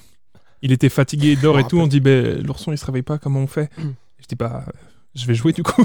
et donc j'ai mis un, il était 4h du matin, j'étais fatigué, j'étais juste là pour s'assurer que tout va bien. Et donc j'ai mis un maillot, je suis allé jouer. Et vraiment, euh, au dernier quart d'heure du match, on le voit arriver euh, habillé en mode, ah, c'était maintenant le match ou pas? C'est le genre de condition, mais c'est des sous, c'est, en fait c'est ça qui est génial aussi, c'est le, c'est de tirer ton corps à bout en énergie et de voir jusqu'où tu peux aller. Et puis Et- c'est- Et tout le monde vit la même chose. Vous aviez ouf. 14 ans, pour vous c'était j'étais un peu- incroyable. J'étais un peu plus vieille, je devais avoir Ouais. 16 ans. Ouais. Et, euh, et je me souviens très bien de ce truc-là parce que sur le même euh, dernier match, là, euh, je, je rentre sur une impro dont le titre c'est La Rosette de Lyon. Et moi, je suis tellement Ah, fatiguée que je je percute pas que c'est un saucisson. Et du coup, je fais le mec qui invente Ah, la rosette, je m'en les lacets. totalement. Et là, euh, la personne en face de moi me dit Mais comment ça, les lacets? Je fais Bah oui, la rosette euh, des lacets. Mais non, non, c'est un saucisson. Mais en plus, c'était une rosette catégorie à la manière d'un Ouais, truc, euh, voilà, d'un livre à la con. à la médiévale, un truc ouais, comme ça. Ah, Et je pars en fou rire et impossible de jouer la fin de cette impro parce que je percute rappelle. effectivement Je la rosette de. Lyon, c'est du saucisson. Et j'avais, Oui, mais ça pourrait être autre chose. Oui, non, mais je sais, impose mais du coup- À l'époque, Rosette t'as pas ce. t'as pas, t'as pas ce C'est recul-là. dommage. Et, puis après 30 s'endormir. Oui, mais je veux, ça. je veux dire quand même par là t'as pas la même que lucidité de jeu. je sais pas comment était le démarrage de cette impro, je sais pas qui a lancé la chose, mais si tu pars là-dessus, tant pis pour la rosette de Lyon. En fait, on la met de côté et on fait les rosettes des lacets.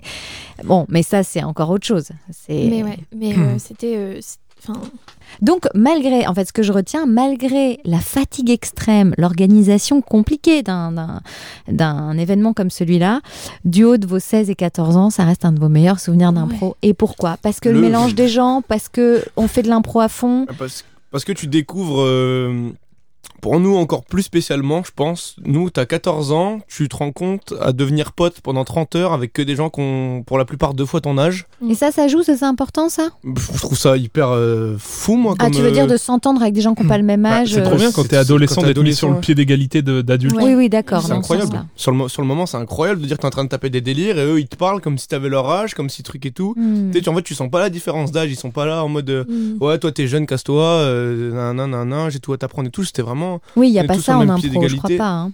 Puis moi, Bah, j'ai- j'ai quand même bu dans un, dans un cubi de, de Tiponche. Euh, Ah, une équipe avait ramené euh, un cubi à roulettes. Moi non. C'est sûr que ça joue au Et- blackout. non, non, non, mais alors j'ai dû boire un verre. Hein. Je, j'étais pas, euh, je sais pas si mes parents nous écoutent, mais à 16 ans, je ne buvais pas tant que ça.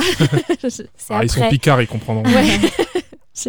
Mais du coup, euh, ouais, c'est, ce truc de rencontrer des gens qui n'ont rien à voir. Et, Ouais, la richesse de l'humain, on Alors, en revient toujours à À ça. au premier 30 heures de l'impro, moi j'ai assisté à un blackout avec les moustaches. On joue et en face c'est Anaël, euh, Nathalie, tout ça. Cécile, ouais. Ouais, Cécile et tout. Et donc elle, est- pareil, il est 5 heures du mat, première nuit.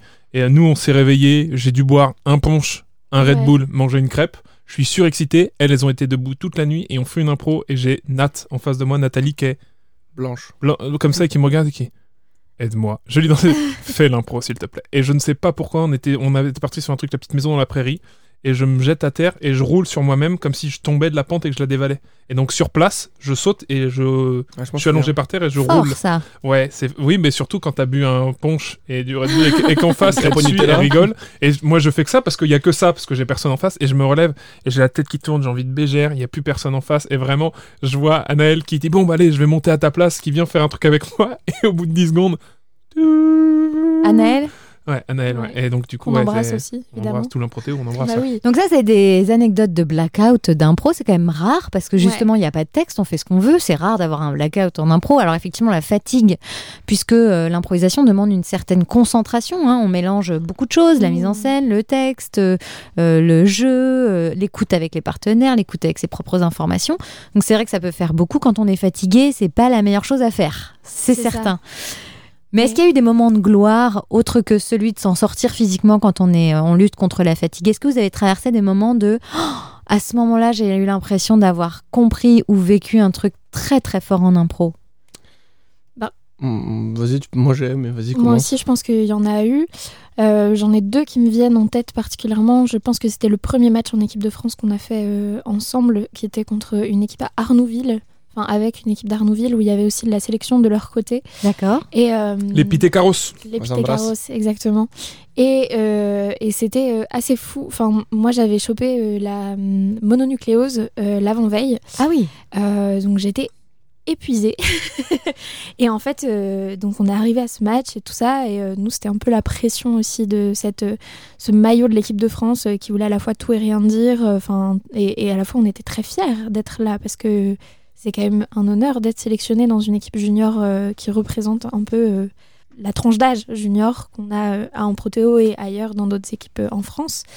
Et, et ce truc où en fait un boost d'énergie monumentale avant le match et le fait d'avoir la sensation d'être avec les copains, des frères de, de toujours en fait sur ce, sur ce match-là.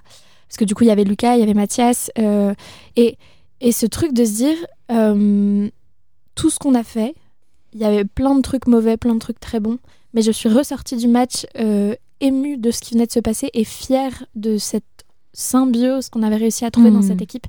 Et, euh, et euh, techniquement, c'était pas parfait, il y avait plein de choses à redire, mais je pense que on a quand même réussi à sortir un peu euh, de, de l'image d'un protéo qu'on avait à ce moment-là et de plein de choses et, euh, et rencontrer d'autres gens aussi qui étaient en équipe de France avec nous, un truc un peu de, de partage et de fierté, une hymne qu'on connaissait pas, qu'on a appris dans le bus avant de venir, un truc euh, où on se disait mais on va jamais réussir à chanter ça, on chante et ça marche trop bien et machin. Tout Enfin, coordonné voilà, au bon c'est ça, en moment, au bon exactement. endroit. et c'est cette notion de symbiose en fait qui était Mhm. hyper importante et, euh, et que, qui m'a marqué moi aussi euh, à ce moment-là. On aime ça, tu sais. C'était une note pour l'équipe de France. Mais euh, En fait, surtout une capacité à, à se rendre compte qu'on est capable d'eux, en fait, là. hein. Mm. Et que l'image qu'on a de Et- soi et du l'audio de l'équipe est peut-être pas. euh, Et c'est qu'on est capable de ensemble en fait. Mm. C'était surtout ce truc-là, c'est de se dire regardez les gars, ça fait euh, presque cinq ans qu'on joue ensemble, qu'on a commencé. C'était, enfin moi j'ai commencé, c'était pas vraiment de l'impro, c'était des petits jeux, etc. Euh, on est, on était des inconnus, on est devenus des amis, euh, et maintenant on joue ensemble en équipe de Bah France. oui. Et, et on est encore ensemble à ce moment-là, et c'est trop génial quoi. C'est une émotion qui est folle. Et C'est euh, encore une émotion de groupe, là, Malou, que tu nous décris. Hein. C'est marrant. Il y a, je suis très il y a chez moi, toi, hein, je- bah oui, il y a chez toi une vraie notion du groupe qui est très intéressante à entendre. Donc, euh, en tout cas, tes souvenirs sont énormément autour du, du groupe, de Mhm. l'effet de, de rassemblement, de l'improvisation. Lucas, mais je sens que tu as envie de nous raconter. Euh, ouais, mais du coup, par rapport, je rebondis à ce que tu viens de dire, c'est que Tony nous a vraiment éduqués à ce truc de groupe et de partage euh, ensemble. Donc, en fait, moi, je pourrais te répondre simplement par dire que euh, c'est un kiff, un gros moment de kiff en général de partir à 6 dans un van pourri euh, avec mon père qui panique avant de partir parce que mon père c'est froufrous et compagnie. Qu'est-ce qu'il a fait, Jojo? Non, mais en gros, euh, on prend le van pour par- on partait à- on partait à- on partait jouer à Talence à Bordeaux. Et euh, le van Tony loue un van de dernier moment éclaté au sol mais comme tu n'as jamais vu et vraiment avec des trucs qui pare-chocs qui pendent et tout et mon C'est un père karting du coup. Ouais ouais, et mon et mon père, je vois mon père qui fait tout le tour du truc en train de regarder si tout ça va bien, est-ce qu'il va y avoir une merde avec un truc et tout, qui regarde Tony il fait Hum, t'es sûr? Et Tony fait moi t'inquiète, c'est bon, ça va aller. Et donc voilà, mais c'est tous ces souvenirs là en fait de quand tu pars euh, assis dans un vieux van à faire 8 heures de route pour jouer devant des gens que tu connais pour jouer avec des gens que tu connais pas et tout. Et c'est trop bien. Donc moi j'ai un souvenir à, à Bordeaux à, à Pessac euh, qui est Au 33 6 en comédie. oui, qui est mon, mon premier gros, euh, vrai gros gros truc euh, C'était mon d'impro. deuxième souvenir. C'était, j'en avais deux et c'était celui-là le deuxième. On, Ah, on se retrouve, on se retrouve à jouer devant 300, 350 personnes Première fois avec autant de monde. avec des micros, Ah Des ouais, micro-casques. des, du des sérieux. micro-casques et tout.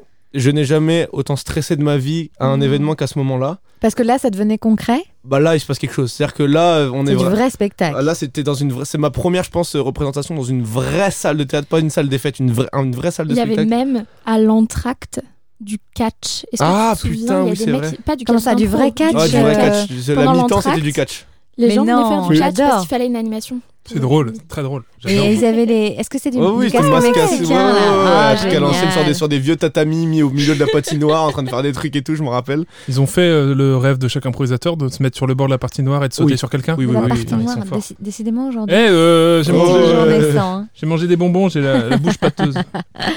Et donc, euh, Donc là, ça devient sérieux. Donc là, ça devient vraiment sérieux. C'est que t'es là, avec tes potes, euh, t'es en stress. Tout le monde, on est six à se regarder. Tu sais, en plus, t'as ce truc de quand t'es stressé, parfois tu te dis, bon, t'es tout seul à être stressé, du coup, allez, je vais aller voir mes copains, comme ça, on va arrêter d'être Non. stressé parce que eux, ils vont être cool. Et tu te retournes, tu fais, ah, t'es stressé, t'es stressé, t'es stressé. On est dans la merde. Et donc, euh, première impro. Euh, donc, savoir que Tony. euh, alors Tony, avec tous ces, tous ces, toutes ces belles valeurs et toutes ces belles choses qu'il a, qu'il a fait pour nous, il a quand même cette petite vis où lui il se fait un peu kiffer. Et euh, première impro, je me rappelle, euh, donc euh, faut y aller. Évidemment, les six font non. Personne voulait faire la première impro. Tétan- bah ouais. Tétanisé.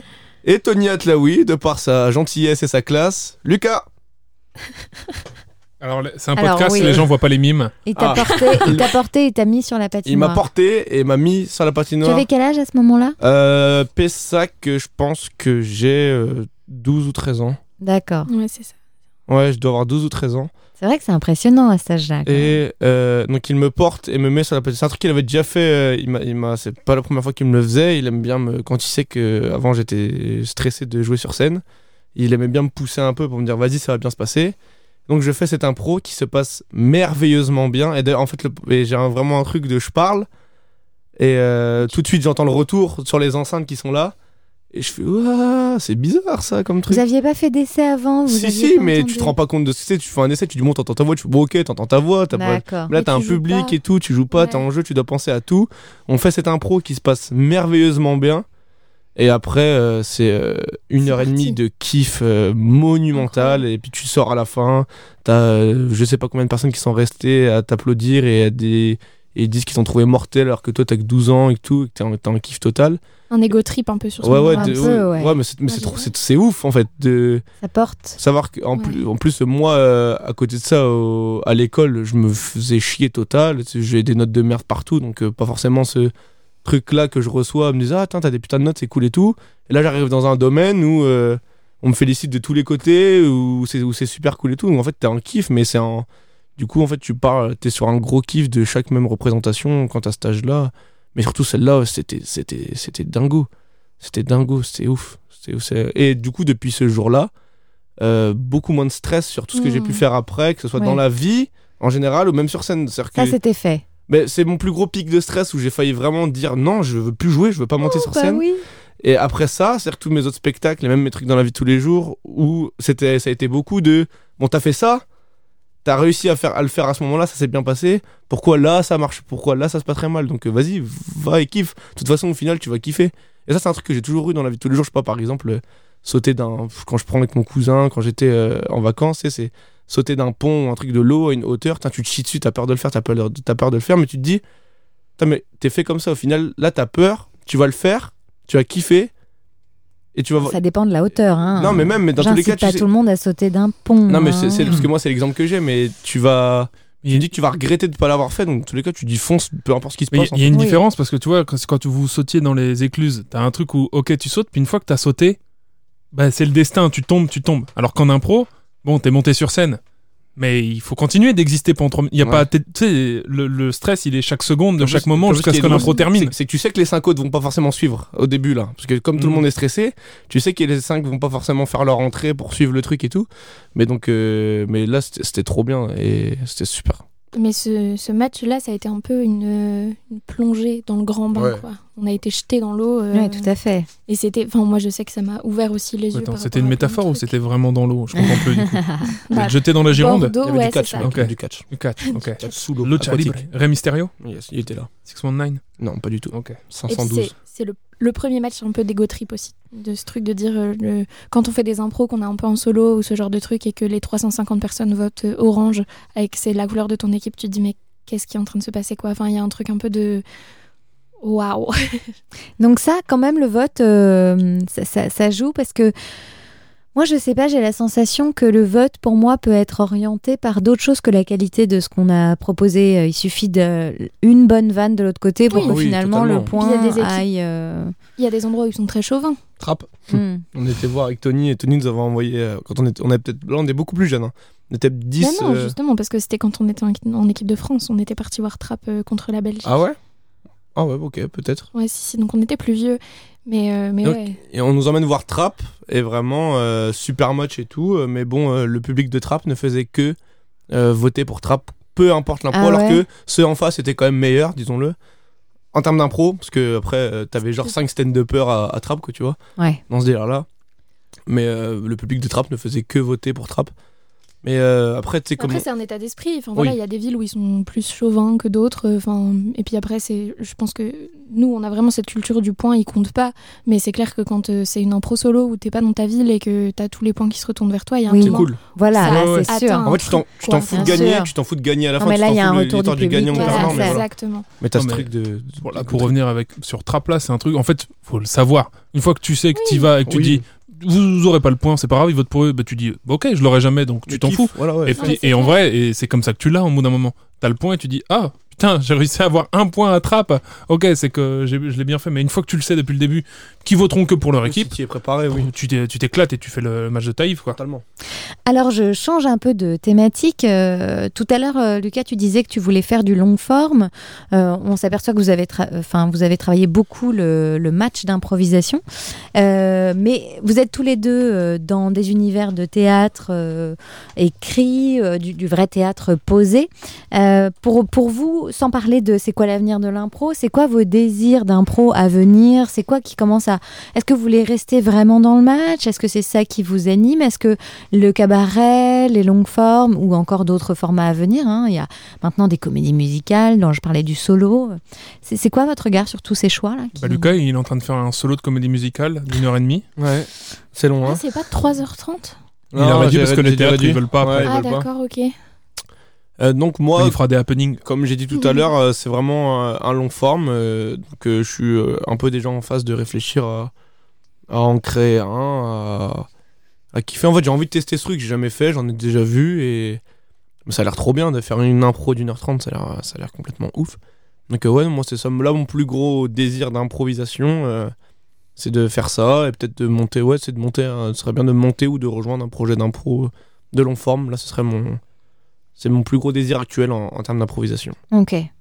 À moi. Parce que euh, le, le, le- le challenge ou parce que tu penses que le, le style de jeu sera plus, plus agréable ou en tout cas tu as envie d'aller le jouer comme ça? Alors, euh, challenge plus, parce que le style de jeu, euh, moi je fais partie de ceux qui adorent le match, parce que, euh, comme on dit tout à l'heure, partage avec les autres que tu connais pas euh, 25 minutes, enfin une heure avant de commencer, Mhm. c'est trop trop bien. Mais ouais, non, challenge de voir est-ce que euh, j'arriverai à tenir quelque chose sur 1h30, euh, parce que c'est bien beau de faire une impro dans un match et de la chier et de dire bon, c'est pas grave, t'en as 14 autres qui arrivent. Mais si tu chies ton début de long forme, qu'est-ce qui se passe? Si, euh, si tu vois, enfin découvrir ce que c'est quoi, parce que j'en ai jamais fait. J'ai, un peu euh, à, à la libre vite fait euh, étudié le truc euh, avec les grands, euh, les grandes étapes entre guillemets. Ouais. Mais euh, sans plus, tu vois, non, mais j'ai envie de m'aventurer dans ce truc, euh, ouais, gros challenge, surtout challenge. Et toi Malou? Euh, moi, j'ai touché un peu aux longues formes euh, il y a un an et demi. La chance. où euh, je jouais dans un spectacle qui s'appelait Blind, où euh, c'était euh, des rencontres d'équipe. Euh, c'était dans une salle qui était complètement plongée dans le noir et ça durait 1h30. D'accord. Et donc c'était 1h30 d'impro dans le noir complet. Euh, et c'était euh, intense. Euh, le, le concept est vraiment génial. S'il y a des auditeurs lillois qui nous écoutent, je vous le conseille vraiment. Et euh, et il y a ce truc un peu de... euh, on rencontre l'équipe avec laquelle on va jouer avant, donc il y a cet esprit de rencontre aussi. Euh, on fait des binômes, et il y a trois binômes, et pendant 1h30, euh, ça tourne de binômes. Donc euh, quand une parole se laisse, un autre binôme reprend la parole, etc. Et c'est des histoires qui, selon les jours, sont en lien à un moment ou à un autre, ou pas du tout, ou finissent par se rejoindre une avec l'autre, l'autre avec l'une, enfin peu importe. Et il y a ce, cette liberté de se dire... on est dans le noir, donc il y a quand même un peu tout ce côté euh, auditif qui vient se jouer, c'est-à-dire qu'on va commencer une impro euh, sur la scène euh, à Jardin, et puis finalement euh, on va partir en voyage, on va aller au fond de la salle, euh, entre deux sièges, à parler fort, mais du coup les gens qui sont proches de nous vont nous entendre aussi d'une autre manière que quand on était en avant-scène. Enfin, il y a plein de choses qui sont assez différentes, et moi ce que j'ai vraiment aimé dans le long forme, c'est notamment cette évolution du personnage qui va commencer d'une certaine façon et c'est à nous de faire en sorte qu'il soit malléable comme on l'entend. Et donc, euh, comme disait Lucas tout à l'heure, c'est ce truc de si on se trompe, si on rate euh, dans un match, il y a l'impro d'après. Et là, si on se trompe ou si on rate, il faut qu'on trouve le moyen de faire en sorte que ce soit un peu euh, plus attractif. Cohérent. Ouais, cohérent, attractif. Mais après, je sais que hum, je, pour l'instant, là, je déménage, donc du coup, j'ai pas retrouvé de, de ligue à Lyon. Mais hum, ce que j'aimerais vraiment sur la- le futur, en tout cas en termes d'improvisation théâtrale, c'est plus de toucher à la création de concepts. euh, d'essayer des trucs en fait, de, de, de tenter des créations, Ouais. d'avoir un concept qui a été un peu exploré ou pas du tout, de réfléchir à quelque chose qui nous ferait kiffer nous en tant qu'équipe et de dire bon qu'est-ce qu'on peut en faire, où est-ce qu'on l'emmène, euh, enfin voilà, c'est-à-dire que il y a ce truc de l'impro euh, littéraire qui s'est un peu développé à Lille où euh, c'est vraiment sur euh, une langue qui est parlée qui qui, qui sont à base de thèmes qui sont issus de Marcel Proust enfin voilà plein de j'ai pas oui. Mais alors que j'en ai plein hein, mais mais là je les ai pas. Mais du coup euh, c'est des, des c'est de l'impro mais dans un autre domaine où c'est vraiment de la création pure et dure et de se dire qu'est-ce qu'on peut faire de cet outil qu'on a tous euh, en tant qu'improvisateur et improvisatrice. Où est-ce qu'on peut l'emmener pour faire voyager les gens d'une autre manière aussi? Et, euh, et moi je suis très consommatrice de spectacles qui sont un peu différents du match même si j'adore jouer des matchs j'adore aller voir des Oui, matchs c'est pas forcément renier. euh, Non, non, pas du tout. mais par match, contre j'aime bien qu'on m'emmène ailleurs aussi Hmm. et du coup qu'on m'emmène ailleurs sur 1h30 ou qu'on m'emmène ailleurs euh, sur du une fois, enfin voilà, c'est peu importe un cabaret où je vais être totalement participatrice ou un cabaret où je ne suis pas du tout, euh, un catch où je vais m'éclater à avoir euh, à jouer un personnage qui n'est pas le mien tout le long du catch ou à voir aussi des gens qui sont dans des univers complètement différents, qui se changent et qui machin. Enfin, je pense que je suis hum, plus dans une phase d'exploration de l'impro. Ouais. Encore, vous avez la sensation encore d'avoir plein de choses à découvrir? Oh, bah, totalement, c'est Ah oui. Quand t'es arrivé à Paris, toi, Lucas, quand toi tu bouges beaucoup, Malou, euh, c'est un autre- d'une ville à l'autre. un- Je suis arrivé dans un autre monde, moi. Ouais. C'est que t'arrives, euh, tu fais, euh, je sais pas, ouais, du coup j'ai fait quoi? J'ai fait 12 ans, 13 ans dans la même ligue, 12 ans dans la même ligue. Donc euh, tu vois les mêmes profs, c'est souvent les mêmes choses qui se répètent. Donc t'arrives à un truc où Tu connais. t'as- tu connais, t'as tout accumulé. Là, t'arrives, t'arrives dans des cours où. euh, C'est le grand bain, ah, là. bah, t'arrives à des endroits où t'as des profs comme. euh, comme Mark Jane, euh, à la LIP, euh, j'ai découvert un peu avec. Il y avait Kevin Roussel et tout. Et du coup, tu reçois des cours de mecs. Vincent Ronsac aussi, tu me disais, t'aimais bien ces, ces je cours. le hais, je le hais tellement. non, je rigole. C'est une private entre deux, hein, je Ouais. précise, euh, pour que les gens soient, ne soient pas mal à l'aise. D'accord, parce qu'on comprenait pas trop. Non, euh, ils ont un jeu entre Lucas et Vincent est qui est t'es mon pire prof, t'es mon pire élève. Voilà. D'accord. Non, mais donc euh, Vincent, très bon prof aussi. En fait, tu découvres des notions de l'impro. Tu te dis, euh, qu'est-ce que c'est que ce truc? Tu te dis, ah ouais, tiens, tu peux faire ça, tu peux faire ça, il y a ça aussi, il y a ça aussi. Et là, tu arrives avec des gens qui, pour, pas la plupart, mais qui pour certains, euh, c'est pas, ils ont un métier à côté et ils viennent pour faire de l'impro en loisir. Oui, il y a un peu plus de que là, ça devient professionnalisation. plus professionnel. C'est avec des gens qui sont en mode, ok, là, on est tous là pour vraiment évoluer en impro. On n'est pas là pour euh, décompresser de la semaine. On n'est pas là pour faire le cours du vendredi soir pour décompresser de la semaine et pour avoir un peu un lien social parce que voilà. Là, on est vraiment entre nous pour, euh, pour évoluer, pour faire, de la quali, euh, faire de la qualité sur scène et ces trucs-là. Donc, euh, ouais, c'est. c'est- J'ai l'impression d'être reparti au niveau euh, à- à totalement zéro là, Mais- en arrivant sur Paris, mais c'est trop bien. Je kiffe. Moi, je, je vous retourne un peu la question parce que c'est vrai que hum, je suppose bing. que Mhm. non mais Contre Kems. parce que on forte. est euh, on est plus jeune donc on a un peu cette sensation aussi euh, de, de se dire qu'on a beaucoup de choses à découvrir mais j'ai un peu la sensation du- d'un point de vue totalement extérieur que l'impro c'est euh, de la découverte à Tout le 100% tout le temps quoi qu'il Ouais. arrive et du coup est-ce que vous vous avez d'autres horizons qui se sont ouvertes à vous avec euh, le temps qui passe et Est-ce que vous découvrez encore des choses des trucs? Est-ce qu'il y a des domaines dans lesquels vous vous dites je veux rester là quoi qu'il arrive toujours un spectacle qui Bah, je vais, je vais commencer parce que euh, comme Jeanne n'écoute pas. Non, non, mais si, mais pas vrai. surtout, Je rigole, je on est de, mine de rien, on est de deux générations d'improvisateurs différents parce que même si je suis arrivé Parce à, que je suis vieille. Ah, non, dis pas et- ça, ça se voit parce pas que, que t'as 70 ans. je, suis arrivé à Paris en 2009, mais j'ai commencé vraiment à me lancer dans le monde de l'impro parisien en 2015 ou un truc comme ça. J'étais un Mhm. peu dans un cocon avant. Et, euh, et moi, au début, quand j'ai découvert le long form, je trouvais ça bien regardé, mais j'avais pas du tout envie d'en faire. Parce que j'étais en période cours Florent et je me disais, ouais, si je veux faire. euh, si je veux avoir le même spectacle pendant une heure, bah, je fais du théâtre. J'avais un peu ce côté-là de. Ça m'intéressait pas d'en faire. Je trouvais ça rigolo à regarder et très impressionnant, mais j'en voyais pas la difficulté. Parce que tenir un personnage pendant une heure, euh, t'as tout ton temps, t'as le temps de créer. euh, ça me faisait ça. Et au final, à force de voir des, des longues formes un peu partout, j'ai réussi à comprendre en regardant ce qui pouvait être intéressant à, à explorer et à euh, pouvoir euh, rapidement en faire un peu derrière. Et après, euh, j'ai découvert euh, d'abord Minimas qui m'a montré un autre. J'ai découvert euh, là les deux formats que je vais parler, je les ai découverts avec Cédric Lacroute. j'ai découvert Minimas, qui est une manière d'improviser uniquement sur de, sur de la relation. Et j'ai trouvé ça hyper intéressant parce que pendant longtemps, ça a été un de mes, un de mes premiers trucs en impro. Ce que je trouvais le plus important en impro, c'était le lien. Quand euh, les, les personnages sont sur scène, quand c'est clair qui ils sont les uns pour les autres, Ça roule tout seul. je- voilà, l'improvisation pour moi pouvait pas mal se passer, donc j'ai trouvé ça hyper important.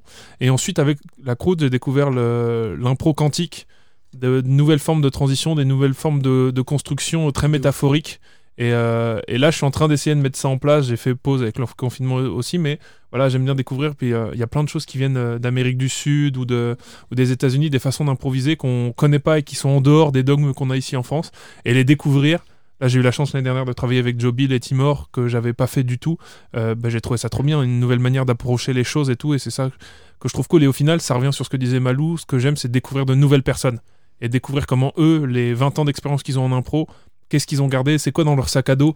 Ils ont, on, a- ils ont, on reçoit tous à peu près les mêmes, euh, les mêmes éducations, les mêmes no- notions théoriques, mais on en garde que ce qui nous parle nous. Et ça, on le traduit en quelque chose qui fonctionne pour nous. Et moi, c'est ce que j'aime voir, et c'est pour ça aussi que le catering existe, c'est que j'aime les points de vue des gens par rapport à Mhm. l'impro. De tous les gens qu'on a rencontrés, on a, même si on a eu plusieurs fois le même, le même, la même thématique, on n'a jamais eu le même discours. On avait à chaque fois un point de vue différent et pourquoi c'était important. Et c'est ça que je trouve hyper intéressant et qui, moi, me nourrit aujourd'hui et qui me font découvrir des nouvelles choses. On monte, tu vois, cette, euh, cette bouteille que tu regardes depuis le début, et ben moi, je la tourne et je la regarde vers le bas et t'as un nouveau point de vue. Et je fais, Mm. ah, trop bien. Et c'est ça que j'aime, en tout cas, et c'est ça qui me fait découvrir de nouvelles choses. Stylé. Je parle bien, hein Oui. Allez, à toi maintenant. Allez, fais mieux. Euh, bah, J'aurais à peu près la même réponse. euh, Merci. Copieuse. J'ajouterais simplement que je crois que c'est euh, un moteur personnel de regarder l'improvisation. Donc, euh, à partir du moment où tu as décidé que c'était toujours la même chose, ce sera toujours la même chose. Mm. Et si tu décides que ce n'est jamais la même chose, alors euh, je pense que le vrai travail commence. Donc je dis je suis vieille, mais quelque part, donc euh, après ça dépend, mais euh, malgré le fait que Baptiste et moi, on peut avoir à peu près le même nombre d'années d'expérience, on n'a pas la même expérience parce que moi je l'ai commencé dans un autre cadre, avec un autre âge, qui fait que j'ai fait plus de choses différentes. Donc forcément, euh, j'ai pas le même retour. Et puis euh, aussi, euh, j'ai fait plus de choses. Euh, donc ça m'est arrivé d'avoir des moments, et j'en parle avec certains de mes amis ou certaines de mes amies, où on se disait Oh là là, mais j'ai l'impression que j'ai tout fait. Ce qui est complètement nul comme phrase, ce qui est- et ce qui est horrible comme sensation quand on aime l'improvisation, de se dire Bon, bah, j'ai l'impression que j'ai un peu tout fait, bon, bah tant pis, quoi, je vais, je vais m'arrêter. Euh, et en fait, on s'arrête pas parce que c'est pas vrai, on n'a jamais tout fait, et même si on refait des choses, Mm. euh, si nous, notre regard, on le positionne différemment, on parlait euh, du spectacle bio des E. J'ai quand même joué euh, cinq ans le même spectacle, quatre soirs par semaine. Ça fait beaucoup de fois le même spectacle pour un spectacle improvisé de longue forme. Et pourtant, il n'y a pas un soir où je me suis dit, je rejoue les mêmes choses, je, je traverse les mêmes émotions. C'est la, c'est la beauté de l'impro Voilà. dans ce truc-là, quoi. Mais par contre, tu peux avoir une sensation de stagnation ou même une envie, toi, de te dépasser sur des choses sans y arriver. Ça, c'est quand même des stades qui arrivent. Et donc ça, c'est difficile à traverser. euh, on l'a- pour ceux qui l'ont vécu, voilà, ça reste pas facile. Mais je pense qu'il faut avoir la patience de laisser son improvisateur ou son improvisatrice se nourrir et revenir. Et là, et là encore, euh, cet après-midi même, là, on est en train de travailler un nouveau spectacle avec euh, mes copains, que je- Rémi Scarmodino, Pierre Torignac et Ingrid Berger, comme ça je les, cite. Et on a, on a décidé de créer un spectacle basé sur les séries des années 80 où les, les acteurs de cette brigade, ils sont parfaits. Ils savent tout faire. C'est des MacGyver, c'est des Magnum, c'est des tout ça. Et on est en train de, de- de tester de l'improvisation sans aucune problématique.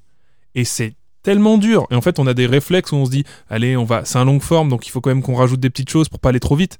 Et on passe notre temps à se, et là, vraiment, à chaque répète, on dit, non, on se crée des problèmes. Tout va bien, on sait tout faire. Remplissons notre mission et soyons quand même intéressants. Et de découvrir cette nouvelle façon de faire en se disant, on, est à la fois parfait, mais il faut quand même que ce soit intéressant.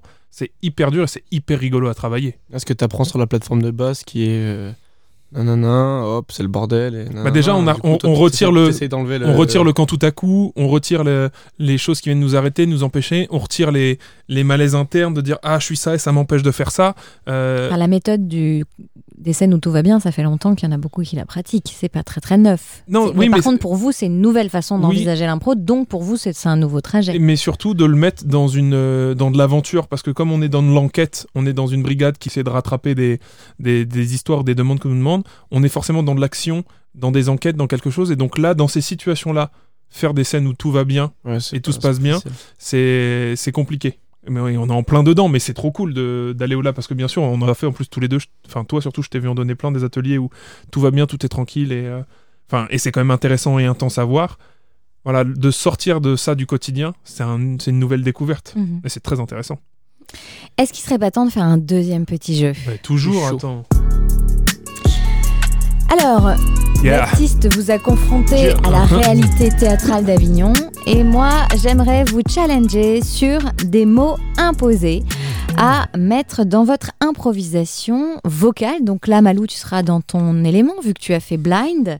Donc j'ai utilisé vos, vos prénoms, en tout cas vos Malou, j'ai pris Malou. Donc Lucas, tu as des mots qui réfèrent à les, les premières lettres qui commencent euh, par euh, donc dans votre prénom. Je vais prendre un titre euh, dans un des livres, comme ça tout le monde le voit, je ne triche pas, qui se trouve à ma droite. Vous devrez placer ces mots imposés dans la scène. Alors j'en profite le temps qu'elle attrape un rire. À chaque fois que vous mettrez un, euh, euh, Un non, rire. Ça va toi ce soir? Un mot, pardon, parce que je suis, en, je suis en train de lire mes trucs. À chaque fois que vous placez un mot, vous entendrez.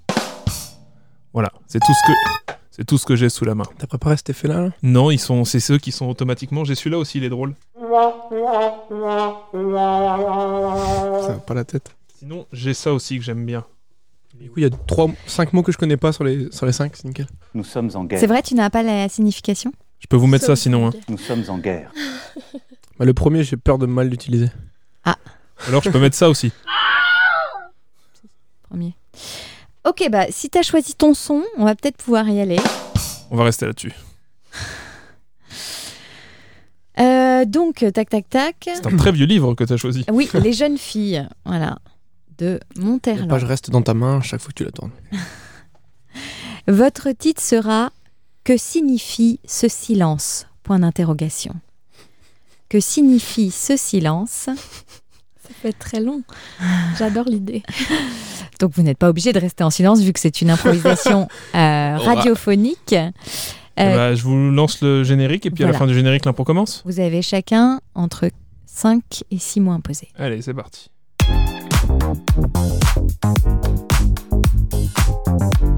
Que signifie ce silence?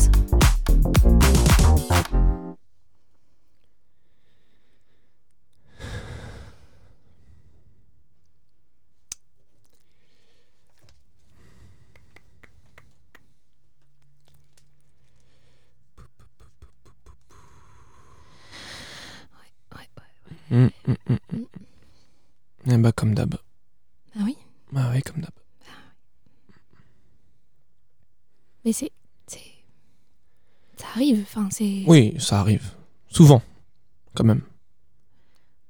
Enfin. C'est pas, une... c'est pas une fatalité. Enfin, je, je pense qu'on peut, on peut passer au-delà de ça. Enfin, il y a un moment où. Moi, je. Passer au-dessus, oui, je, je pourrais. Ça va prendre du temps. Tu sais que ça va prendre du temps. Non, mais il y, a quand même. euh, y a quand même une lumière au bout du tunnel. euh, On n'est pas. euh, Non, c'est. Comment. comment c'est, c'est, c'est larmoyant ce qui se passe. Je sais pas si tu te rends compte. Là, tout- ce qui se passe depuis tout à l'heure, c'est horrible. Enfin, je, je, sais que c'est quand même le sixième CD de Pascal Obispo que je, que je mets euh, dans la voiture et qui se raye et que, et que j'arrive pas à récupérer. Mais enfin, je. C'est. C'est. c'est- Écoute, je sais, je connais ta passion maintenant. Après six ans de vie commune pour Pascal Obispo, d'accord? Je sais que tu voudrais que ce soit un artiste, quel- quelqu'un qui soit universel pour tout le monde, que tout le monde l'écoute sur Terre, mais ce n'est pas possible, d'accord? Tout le monde ne peut pas adorer Pascal Obispo comme toi. Oui, mais ce que je veux dire, c'est que c'est quand même une anomalie humaine de pas aimer Pascal Obispo. Enfin, c'est quand même euh, un artiste. euh, Arrête. arrête. toutes ses chansons sont merveilleuses. euh, Enfin, c'est. Ces chansons n'ont rien, n'ont- rien de charmant. Tu comprends? À chaque fois, à chaque fois, tu, tu, tu essaies de nous dire qu'il écrit des textes formidables, qu'il met des, des métaphores, des allégories dans ses textes. Il n'a, il y a rien de tout ça. Moi, tout ce que j'aime, j'ai- c'est tout, sauf déjà la musique. Tu sais très bien que j'ai un très mauvais rapport à la musique, d'accord? Je comprends pas comment c'est possible aujourd'hui avec euh, des, des artistes comme, euh, comme Obispo, euh, Francis Cabrel, Patrick Bruel et tout ça de, de ne pas aimer la musique. Enfin, c'est quand même des paroliers hors normes. Euh, c'est des gens qui. euh, Enfin, je, je veux dire, d'accord, oui, on sera encore à l'époque de Mozart. Enfin, Mozart, c'était quand même une grosse usurpation. Il a, il a rien inventé, Mozart. hein. C'est c'est rien ni personne. Euh, c'est je, comprends qu'on puisse ne pas aimer la musique à ce moment-là, mais quand même, je veux dire, Obispo, c'est un maître, c'est un dieu, c'est quelqu'un qui réussit quoi qu'il arrive dans tout ce qu'il fait. Tu sais, pour quelqu'un comme moi, pour un peintre comme moi, il n'y a rien de plus inspirant que le silence. Bravo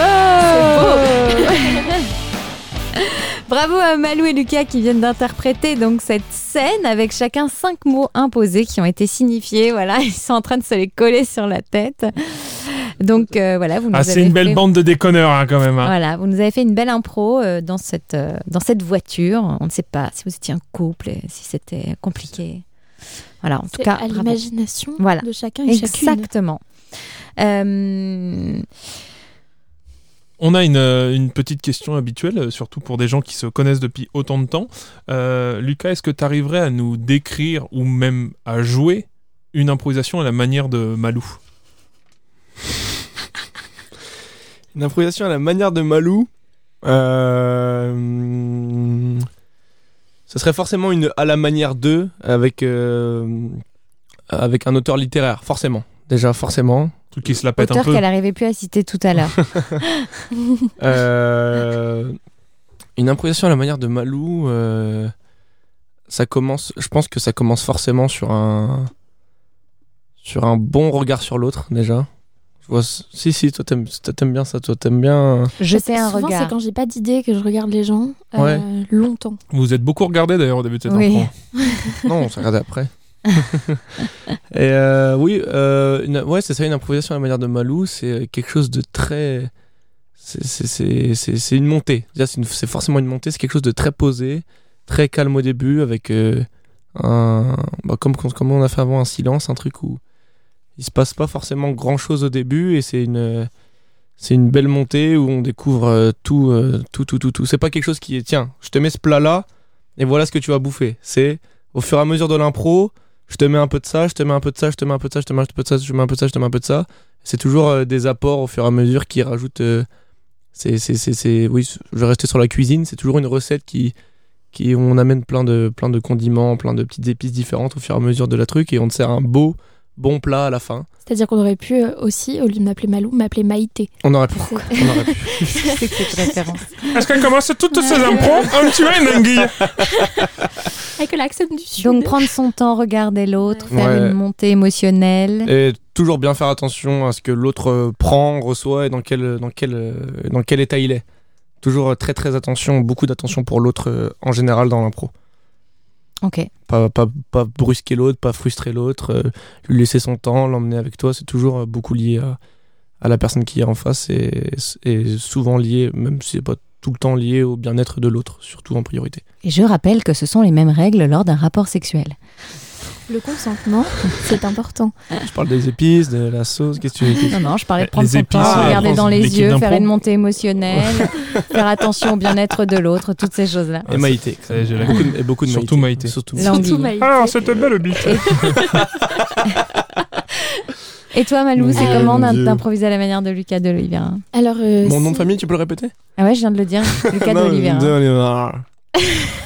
Euh, si improvisé à la manière de, hum, de Lucas, je, je, je pense que, que ce serait euh, une impro où on ne s'ennuierait jamais.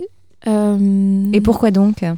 bah Parce qu'il y aurait, il y aurait toujours un moment, même si ça n'avance plus, un rebondissement qui fera qu'on trouvera une solution et qu'on avancera et qu'il y aura autre chose qui se passera et que c'est c'est une, c'est une aventure. Hein, ce serait. Ce serait une impro d'aventure, d'aventure, pas d'inventure. mais Ouais. euh, et puis euh, probablement avec euh, un enfant euh, au hasard. C'est beaucoup d'enfants. J'adore. il fait un enfant en particulier. Le qui- même, qui s'incruste dans toutes les impros. Et Tout le temps. qui, je, fais- je- je fais que ça tout le temps. et qui est magnifique. Euh, donc ce serait ouais avec un enfant euh, qui, qui vivrait des choses qui l'émerveilleraient un peu, euh, mais tout en restant euh, très fin et très drôle. Enfin pas forcément fin, très drôle, euh, oui, très fin, je ne sais pas. Euh, Je me suis amélioré, je me suis amélioré. C'est vrai, ça fait très longtemps. Ça fait très longtemps qu'on n'a pas joué ensemble, mais, euh, mais en tout cas un truc ouais un peu plein de rebondissements. Il faut faut savoir qu'il a, il a changé, mais il y avait une époque où Lucas, il ne, en impro, il ne faisait pas du oui et, il faisait du yes Dès qu'on lui faisait une impro, c'est Lucas, il, il était dans du oui absolu, et dès qu'on lui disait un truc, il faisait yes Et c'était que ça, tout le temps. Dès, au lieu jeu. du oui, C'est le Ouais. oui, moi, c'est oui, mais beaucoup oui. C'est c'est vraiment le yes yes, on fait ça. oui. Yes ça déglingue, oui. ça déglingue. Chaque impro, dès qu'il y avait une proposition, Yes. yes Et du coup, du Et coup, Anthony. du coup, ça faisait des impros qui étaient, qui étaient très très très très riches. Ok. Parce que chaque Comme personne Picsou. qui rentrait, Voilà. tout, tout était euh, une, euh, une péripétie dans ce qui se passait sur scène. D'accord. C'est pour ça qu'arriver sur Paris péripétie. et me dire Ah, mais on peut jouer avec le nom, hein. Pardon Ça t'a fait bizarre. Ah, c'est une, Ah, oui, c'est une pardon autre notion, oui. Du coup, pendant deux mots, il faisait no Non No, no, no Yes No, no, no C'est un jeu à l'américaine.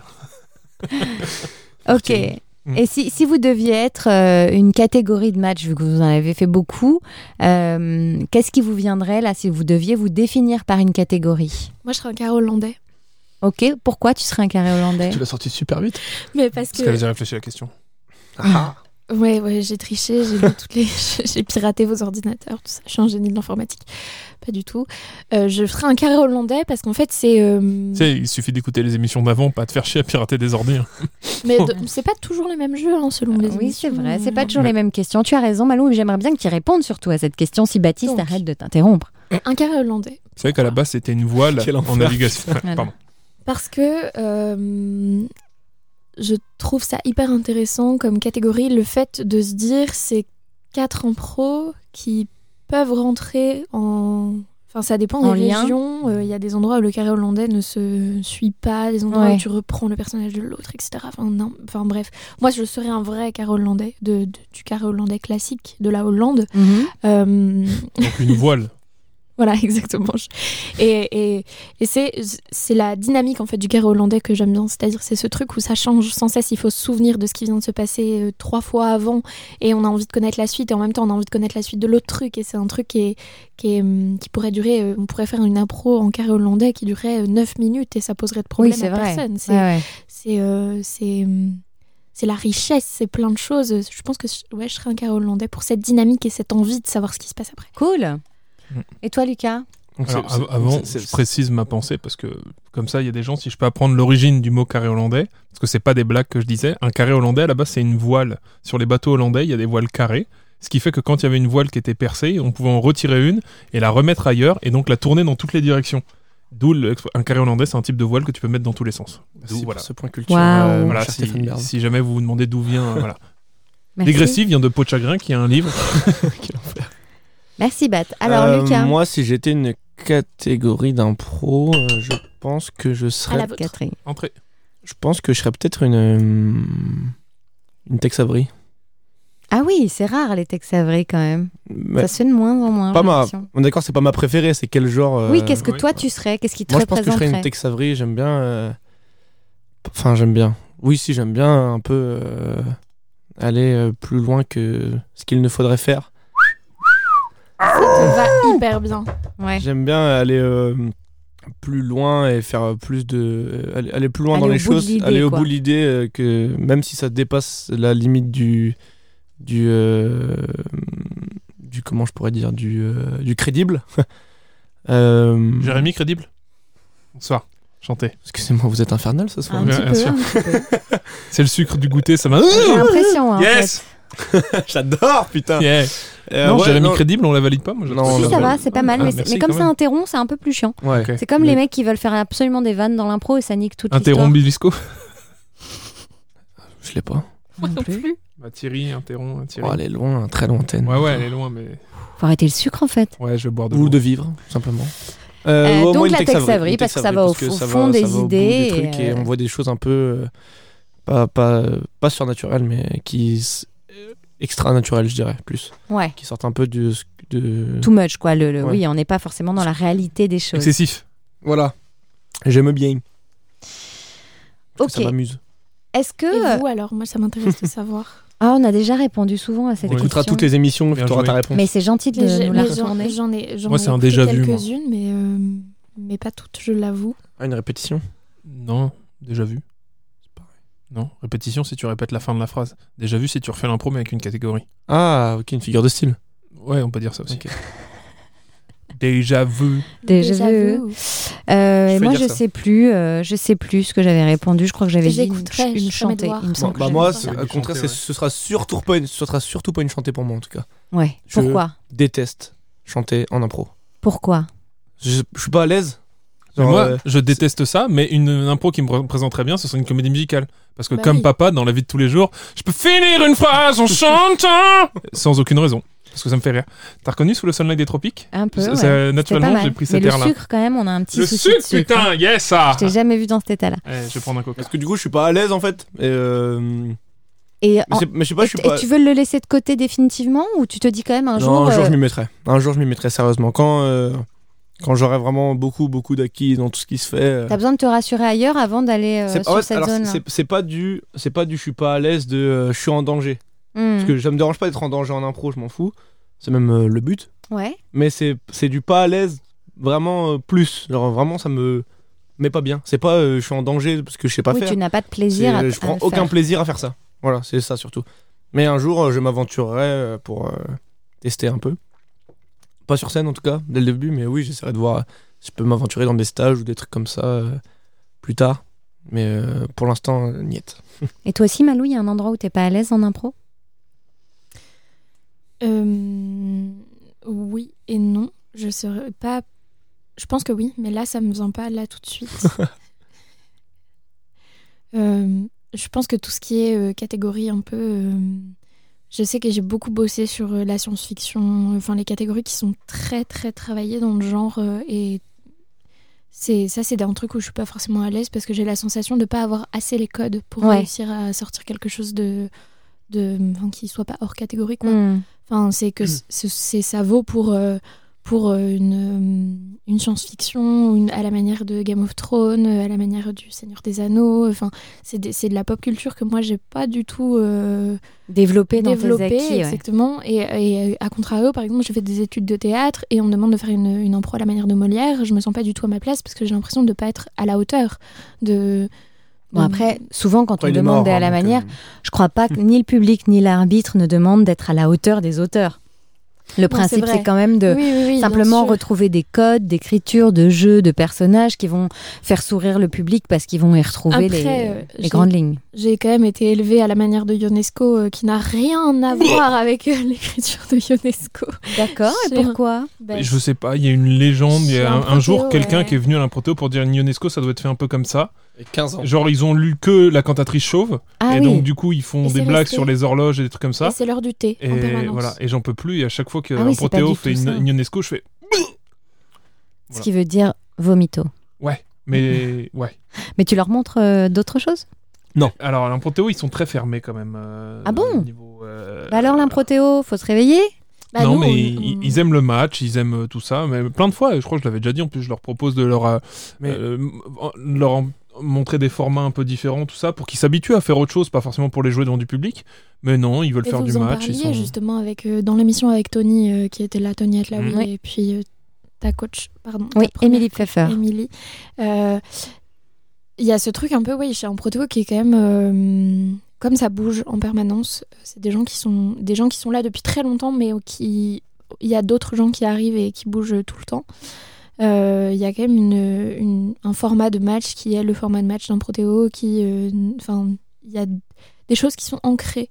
Et, euh, j'ai l'impression qu'il n'y a pas forcément une envie ou en tout cas un boost à se dire on va faire autre chose quoi. C'est-à-dire que c'est c'est peut-être un peu confortable. Je sais pas si j'irai jusque là, mais Bah sûrement, souvent c'est ça le Après, problème. Comme j'ai dit tout à l'heure, ça reste une ligue de loisirs. hein, quand même, Oui, en général, ça. ils Oui, sont oui. pas là pour euh, performer dans des styles. Oui, on est d'accord. Après, de là à faire un, un style, un genre qui est un petit peu à côté parce que il aura été envisagé que sur une des œuvres, euh, c'est un, un peu dommage. C'est juste ça, c'est un peu Oui, mais dommage. parce que c'est des gens aussi, pas si l'autre. tu leur dis, euh, bon, bah du coup, euh, changez un peu, à- lisez le rhinocéros, Mm. et ils vont dire, la flemme, j'ai autre chose à faire. Non, mais t'es pas obligé de lire un genre pour le connaître. À ce moment-là, il faut que le formateur vienne avec des, des choses à facilitant le travail. Oui. Et puis en plus, enfin, c'est ça reste, euh, enfin, Ionesco c'est quand même très précis. euh, C'est-à-dire qu'on peut faire euh, une, une impro à la manière du théâtre de l'absurde, où on a quand même un panel de choses très différentes. Enfin, Ionesco Mm.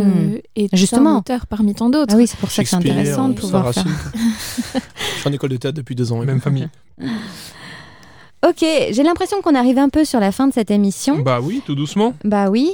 Euh, Est-ce qu'il y a une anecdote que vous vouliez partager avec nous et euh, que vous n'avez pas pu euh, partager? Parce que j'ai l'impression que vous avez pas mal réfléchi à des anecdotes communes avant de, de faire le catering. Donc voilà, c'est maintenant. S'il y en a une que vous vouliez partager. Ah, finalement non. Mm, Bah je- non, pas ça, ça me semble pas comme ça. Euh... Ah si, elle a tourné. La petite tournée dans le fameux lycée agricole. euh, Ouais, ah ouais, ça c'était bon, ça c'était bon, ça c'était bon ça. Euh, on joue, on fait une, donc Tony nous organise une mini tournée où on fait euh, un match à Lyon. Après on va voir un, on joue en Suisse et on va voir un spectacle en Suisse. Et après on revient pour jouer à Saint-Étienne ou Saint-Étienne Suisse Lyon, je sais plus quel ordre. Ok, je suis déjà perdue. On Tony nous organise une, une, un- Une tournée dans ce coin-là, euh, une tournée dans ce coin-là où en trois soirs on fait un soir à Lyon, un soir en Suisse et un soir à Saint-Étienne ou Saint-Étienne Suisse Lyon. Je Ok. sais plus c'est quoi l'ordre exact. D'accord. Et à Saint-Étienne, on se retrouve à jouer dans un, pour un lycée, donc pour l'internat d'un lycée euh, agricole où ils étaient blindés.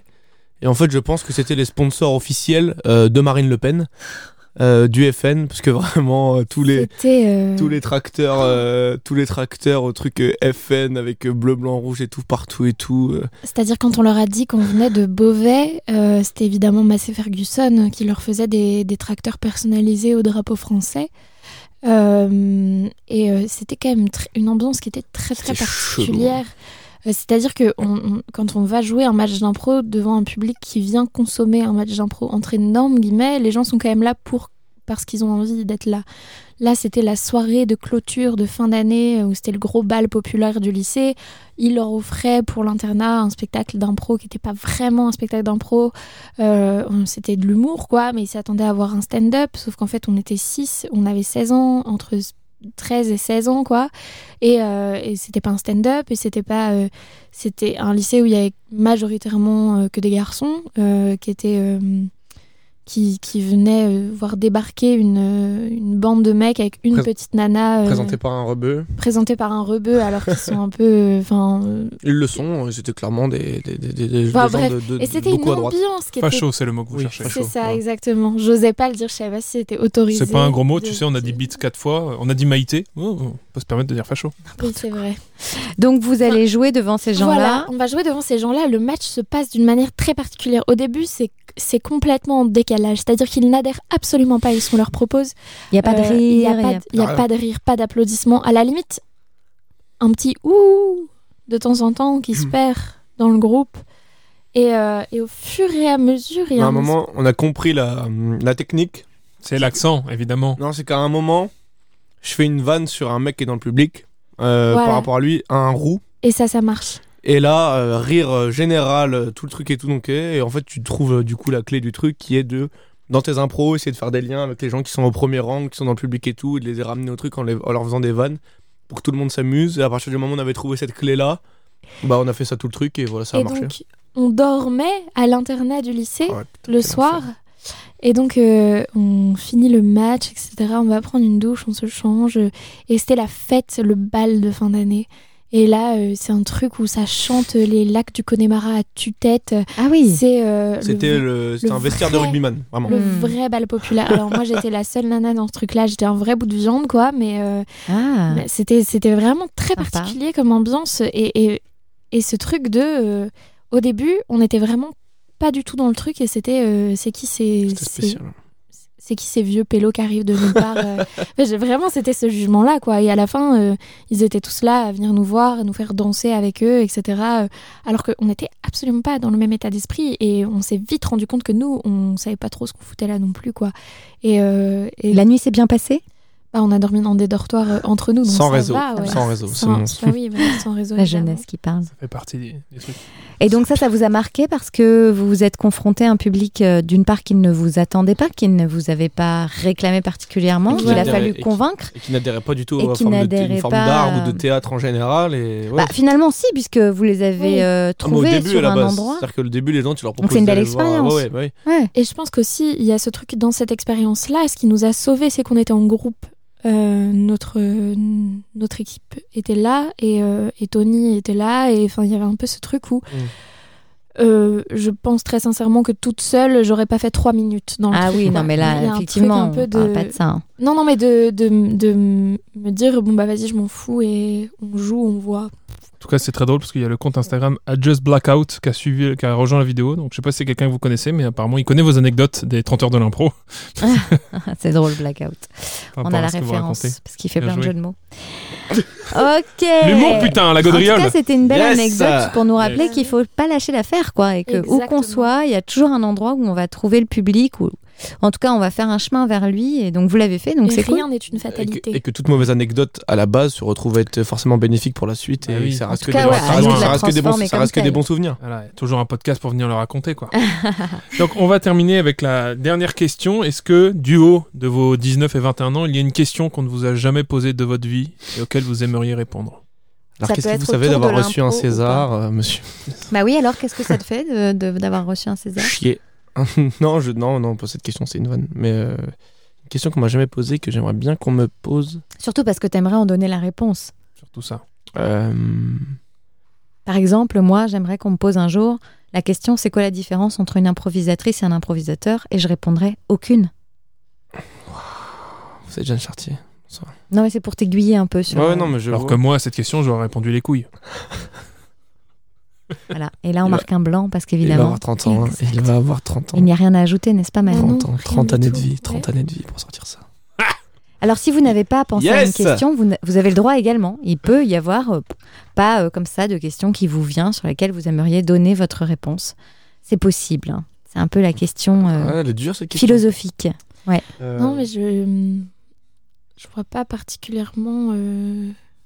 Truc. Si moi, c'est une question que j'aimerais plus qu'on me pose en début de match, et j'ai découvert ça en arrivant à Lille. Ouais. Euh, c'est en début de match. euh, Bonjour, bonsoir, oui, enchanté, voilà, on fait des échauffements. Pas une Est-ce question, qu'il- ça, Est-ce qu'il y a des choses euh, que euh, vous ne souhaitez pas faire sur scène? Est-ce qu'il y a des choses qui vous mettent mal à l'aise? Ah, on te le fait. Euh, euh, tu l'avais jamais traversé non, ça J'avais jamais traversé ça. Et, euh, et ce truc de, est-ce que potentiellement, euh, enfin voilà, est-ce que tu as quelque chose qui te met mal à l'aise et que tu ne veux pas euh, faire sur Bah scène? ouais, c'est Enfin, super. Et donc, euh, voilà. Et donc, tu as des choses sur lesquelles tu es mal à l'aise et que tu pas envie de faire sur scène? Ah oui, ça dépend de plein de choses, mais oui. Oui, du contexte arrive. et des gens Ouais, avec voilà, qui- exactement. Enfin, En tout cas, je pense que c'est le genre de questions qui deviennent obligatoires aujourd'hui avec les, heureusement, Ah les, les- oui, les c'est encadrements qui sont mieux faits au travers de l'univers de l'improvisation. Voilà, c'est très exactement. important. Et Parce que- c'est pas forcément une question non plus de mixité de genre, hein, parce Ah qu'il peut non. y avoir aussi des, des dépassements entre hommes ou entre femmes. hein, donc, euh, c'est important. Tout à fait. Bon, et bah c'est la fin d'émission qui se met là, qui se présente. Euh, T'avais une question qui t'est revenue entre temps Ouais, j'ai eu une. Ah, bah, j'ai vas-y, alors. Coupe ton truc. ton truc. Euh, moi, c'était euh, du coup à la question euh, qu'est-ce que pour toi un bon improvisateur? Donc, euh, moi, j'aimerais dire que Soit parce que c'est ton frère. hein. euh, j'aimerais dire que un bon improvisateur est tout simplement euh, quelqu'un qui euh, avec qui le public s'éclate, avec qui les joueurs qui sont autour de lui s'éclatent en général. Et donc, euh, pour moi, un mauvais improvisateur est du coup pas aussi par le fait que si les gens ne prennent pas plaisir à jouer avec toi pour telle ou telle raison, euh, c'est que voilà. Et que euh, à un certain moment, il n'y a pas de meilleur ou meilleur, c'est que chacun a ses styles et que tout le monde, euh, tout le monde, euh, tout le monde kiffe d'une manière euh, personnelle ses, ses, ses- facilités et ses défauts. Et donc, euh, il n'y a pas de meilleur ou c'est juste euh, chacun a ses, a ses domaines. En tout cas, Mm. un improvisateur qui s'amuse tout seul, du coup, c'est pas forcément un bon partenaire de jeu, quoi. Exactement. Le message est passé, on sait à qui tu penses et on ne dira pas son nom. Allez, Merci, plein, plein, plein. On va finir l'émission avec euh, les recommandations habituelles. Donc, si vous avez quelque chose que vous avez envie de partager à nos auditeurs, eh bien, vous pouvez, c'est le moment. va partager ma sœur, moi, aux auditeurs, c'est possible? Bien sûr, bah Tu n'en écoute, as je la fais tourner. Ah, c'est ça, pourquoi Je me disais, Putain. personne m'appelle. C'est Oh. facile. Malou, est-ce que tu as pensé à des choses? Euh, oui, moi j'aimerais recommander, euh, c'est euh, un spectacle qui est écrit et joué par un, ancien collègue improvisateur qui s'appelle Greg Aliès, qui joue à la Ligue de Marc. Je, pense que j'écorche son prénom, je pense que c'est Greg Alès, je ne sais pas exactement comment ça se prononce. Il joue un spectacle avec un pianiste qui s'appelle Benoît Dandivel, euh, qui s'appelle Deux fois rien. C'est un spectacle de poésie sur fond de piano qui est extrêmement beau. Et leur album est disponible sur Spotify et euh, je conseille vivement euh, à tout le monde de, de l'écouter. C'est un Super. très bon spectacle à voir et à écouter. Génial, merci beaucoup. Et moi, euh, j'aimerais recommander un manga animé qui se trouve sur Netflix du nom de Death Note, euh, qui est pour moi euh, le, euh, le manga à voir pour toutes les personnes qui veulent découvrir ce que c'est que l'animé manga. Parce que c'est pas que des mecs euh, qui font un sport ou qui se combattent contre des gens avec des super pouvoirs, et que c'est comme un Disney ou un Pixar, mais que ça vient d'une autre euh, contrée, et qu'on peut raconter des histoires exceptionnelles et, faire des, scénarios et des, intrigues incroyables. Et Death Note qui est pour moi le meilleur euh, à ce niveau-là, donc euh, je le recommande. Pour un petit synopsis, c'est donc on est- c'est le monde humain où il y a ce qu'on appelle des shinigami, donc des dieux de la mort, et donc ils sont chargés de tuer les gens, donc de faire euh, respecter l'ordre de la, de la mort. Et euh, un shinigami qui lui, euh, un dieu de la mort, donc qui s'ennuie beaucoup, euh, décide de prendre, de voler un, un Death Note, donc c'est le livre de la mort qu'ont tous les dieux, et de le jeter sur Terre. Et il se retrouve entre les mains d'un des élèves les plus intelligents du pays, Hmm. qui est le fils du directeur de la police d'une des plus grandes villes du pays. Et donc euh, l'intrigue part de là. Et- Tokyo. Tu- Tokyo, voilà. et, euh, et donc euh, l'intrigue part de là. Et euh, c'est un des écrits, euh, c'est un des scénarios les plus intelligents, toujours confondu que ce soit film, pièce de théâtre, que j'ai vu de ma vie, qui est euh, d'une intelligence euh, exceptionnelle. Voilà. Merci pour ce partage. Validé par la street. Zéro. Moi, j'ai pas de choses précises à vous partager dans les recos. Euh, J'étais juste euh, dans la région d'Aix-en-Provence euh, il y a quelques jours et j'ai eu la chance d'aller euh, faire le marché plusieurs fois. Donc, euh, différents marchés. Il y avait un marché notamment de l'osier. Oui, ça, ça peut te faire. je recommande les abricots. Bah, en fait, du- je recommande simplement de ressortir et d'aller au marché euh, parce que c'était incroyable de euh, retrouver cette vie d'avant.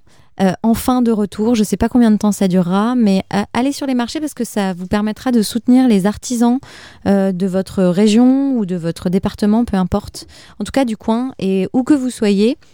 Franchement, levez-vous, les marchés durent même jusqu'à 14h maintenant, ils ont compris qu'il y avait des gens qui étaient lève tard. Voilà, allez boire des coups aux buvettes des marchés, enfin, c'est vraiment trop bien. Je vous encourage à y aller, à trouver des, des trucs moins chers que sur Internet. Donc ça vaut le coup, voilà, Mm. directement des gens qui le font. Et l'autre chose, je voulais faire un tout petit peu d'autopromo parce que ce soir, à 19h, je fais la première de Fushigi au Théâtre de Nel, un spectacle inspiré des films de Miyazaki avec la compagnie Eugen Productions. Et on joue tous les jeudis du mois de juillet à 19h. Voilà, donc pour ceux que Tu, ça tu intéresse. fais bien. Mais ce sera pas pour ceux qui écoutent le, le catering Ouais, en c'est un peu trop tard. Je le sortirai pas avant 19h. Non, ça c'est sûr. C'est sûr. Donc Et après euh, Fushigi, tous les jeudis, ouais. vous pouvez venir à l'improvibar, voir la LIP, euh, faire un, un match d'impro en 3 contre 3. On arrive là, il y, a 21. les- il y a les promotions qui, qui arrivent. Euh, moi, je recommande juste, euh, j'ai regardé la série que Meng nous a recommandé dans le catering où il est venu, qui s'appelle Invincible sur Prime Vidéo, et j'ai Mhm. trouvé ça bien, donc je vous laisse aller. Bon, moi j'ai parler. moi j'ai trouvé ça trop violent. Oui, c'est un peu violent Voilà. euh, pour, Donc je le dis euh, quand même. pour, euh, pour Jeanne, mais moi j'ai aimé. Donc si vous voulez plus d'infos, allez écouter euh, le catering avec Meng, au moins les recommandations. J'ai kiffé, c'était bien. Merci Meng pour cette recommandation. J'ai une autre petite reco, là, je viens d'y repenser. Allez, go. Euh, J'étais euh, à Lyon la semaine dernière et il y a le- la, la dernière promo de l'ENSAT, euh, qui, la promo de comédiens comédiennes qui joue euh, un roman qui s'appelle Leurs enfants après eux, euh, qui est un roman sur euh, l'adolescence euh, des, des, des, des personnes qui habitaient un peu dans le, les, les campagnes, un peu recluses en France. euh, et donc euh, c'est un rom- dans les années 80. 70-80 et, euh, et l'adaptation de l'ENSAT est vraiment magnifique. Euh, la scénographie est sublime et, euh, et, c'est hyper impressionnant de voir des jeunes gens jouer de manière aussi précises, pointilleuses et, euh, et justes. Euh, voilà, donc ils ont quelques dates au mois de juillet euh, dans la province lyonnaise et aussi euh, du côté dans les Alpes et dans les Vosges. Donc voilà, si vous avez l'occasion, je vous le conseille vivement. Ça s'appelle Leurs enfants après eux. Leurs enfants après eux, merci. Super. Alors pour rappeler, Malou, tu donnes un stage à l'Improtéo le 20 août. S'il y a encore des intéressés, il reste de la place? Oui, il y en a plein. Allez, go, go, go. Et moi, je fais le 28, la semaine Eh euh, ben juste voilà. après. Voilà. Baptiste sera donc euh, le 28 à l'Improtéo pour un stage. Euh, tu fais également, Malou, une mise en scène et l'écriture d'un spectacle sur les violences sexistes et sexuelles. À venir, donc affaire à suivre. On Oui. retrouve ça sur les réseaux. J'imagine Exactement. que il suffira de te suivre pour en avoir des nouvelles. Lucas, toi, tu joues, comme on l'a dit, en amorce Sortir de la nuit, euh, qui se jouera, on ne sait pas encore où, mais euh, ils ont un Instagram. Donc il suffit de taper le même euh, nom Sortir sur de la nuit Instagram. sur Instagram. Voilà, pour avoir les nouvelles. Et puis tu es, donc comme on le sait maintenant, dans la LIP, pareil, Insta, Facebook, et tu viens de nous le dire, les jeudis à l'improvibar. Tous les jeudis soirs à l'improvibar Du mois de à juillet. 20h30. Voilà, merci à tous les deux. Merci La à vous. dernière question euh, traditionnelle de ce catering. Ah. Euh, maintenant que le monde quand même va mieux, on remballe, on a tout bu, on a tout mangé, que- presque, hein, il reste quelques cookies. Et Où ça maintenant, Où ça et maintenant on va où On fait quoi Un bon ciné là, un bon cinéma là. Allez, on va au cinéma. Et un après- film français Euh... Non, non, un film américain. Un film même. américain. Allez. Après, on va voir Fushigi quand même. Ah, quand même. Moi j'allais dire, ouais, on va, à cette heure-ci, on va au théâtre. euh, On va au théâtre Ouais, on va au Cinéma, théâtre. théâtre. Bon, bah, des vrais amoureux de la culture. quoi. Très Bon, bien. bah, super, on vous suit. On prend les billets. Merci d'avoir répondu à l'invitation. Bravo d'avoir gagné le concours, Lucas, et d'avoir choisi Malou. C'était un vrai plaisir. Bravo d'avoir Oui. choisi Malou. C'était un bon choix. T'as réussi un choix dans ta vie et c'était celui-là. Ah, yes. Fallait le faire. Yes, Bah, merci à vous. yes. Merci à tout le monde de nous avoir écoutés jusqu'au bout et à très bientôt. Salut Salut Merci d'avoir écouté cette émission. Le générique et toutes les musiques de ce podcast ont été composées par Nicolas Beignet. Merci à lui ainsi qu'au studio Aircom Rhythm. Merci également à Maxime Guerville pour les visuels de l'émission. Pour connaître toutes les informations sur les prochaines émissions, suivez-nous sur Facebook, Twitter ou Instagram. Toutes nos émissions sont diffusées en live sur Instagram avant d'être disponibles en podcast. N'hésitez pas à nous laisser une note sur Apple Podcast.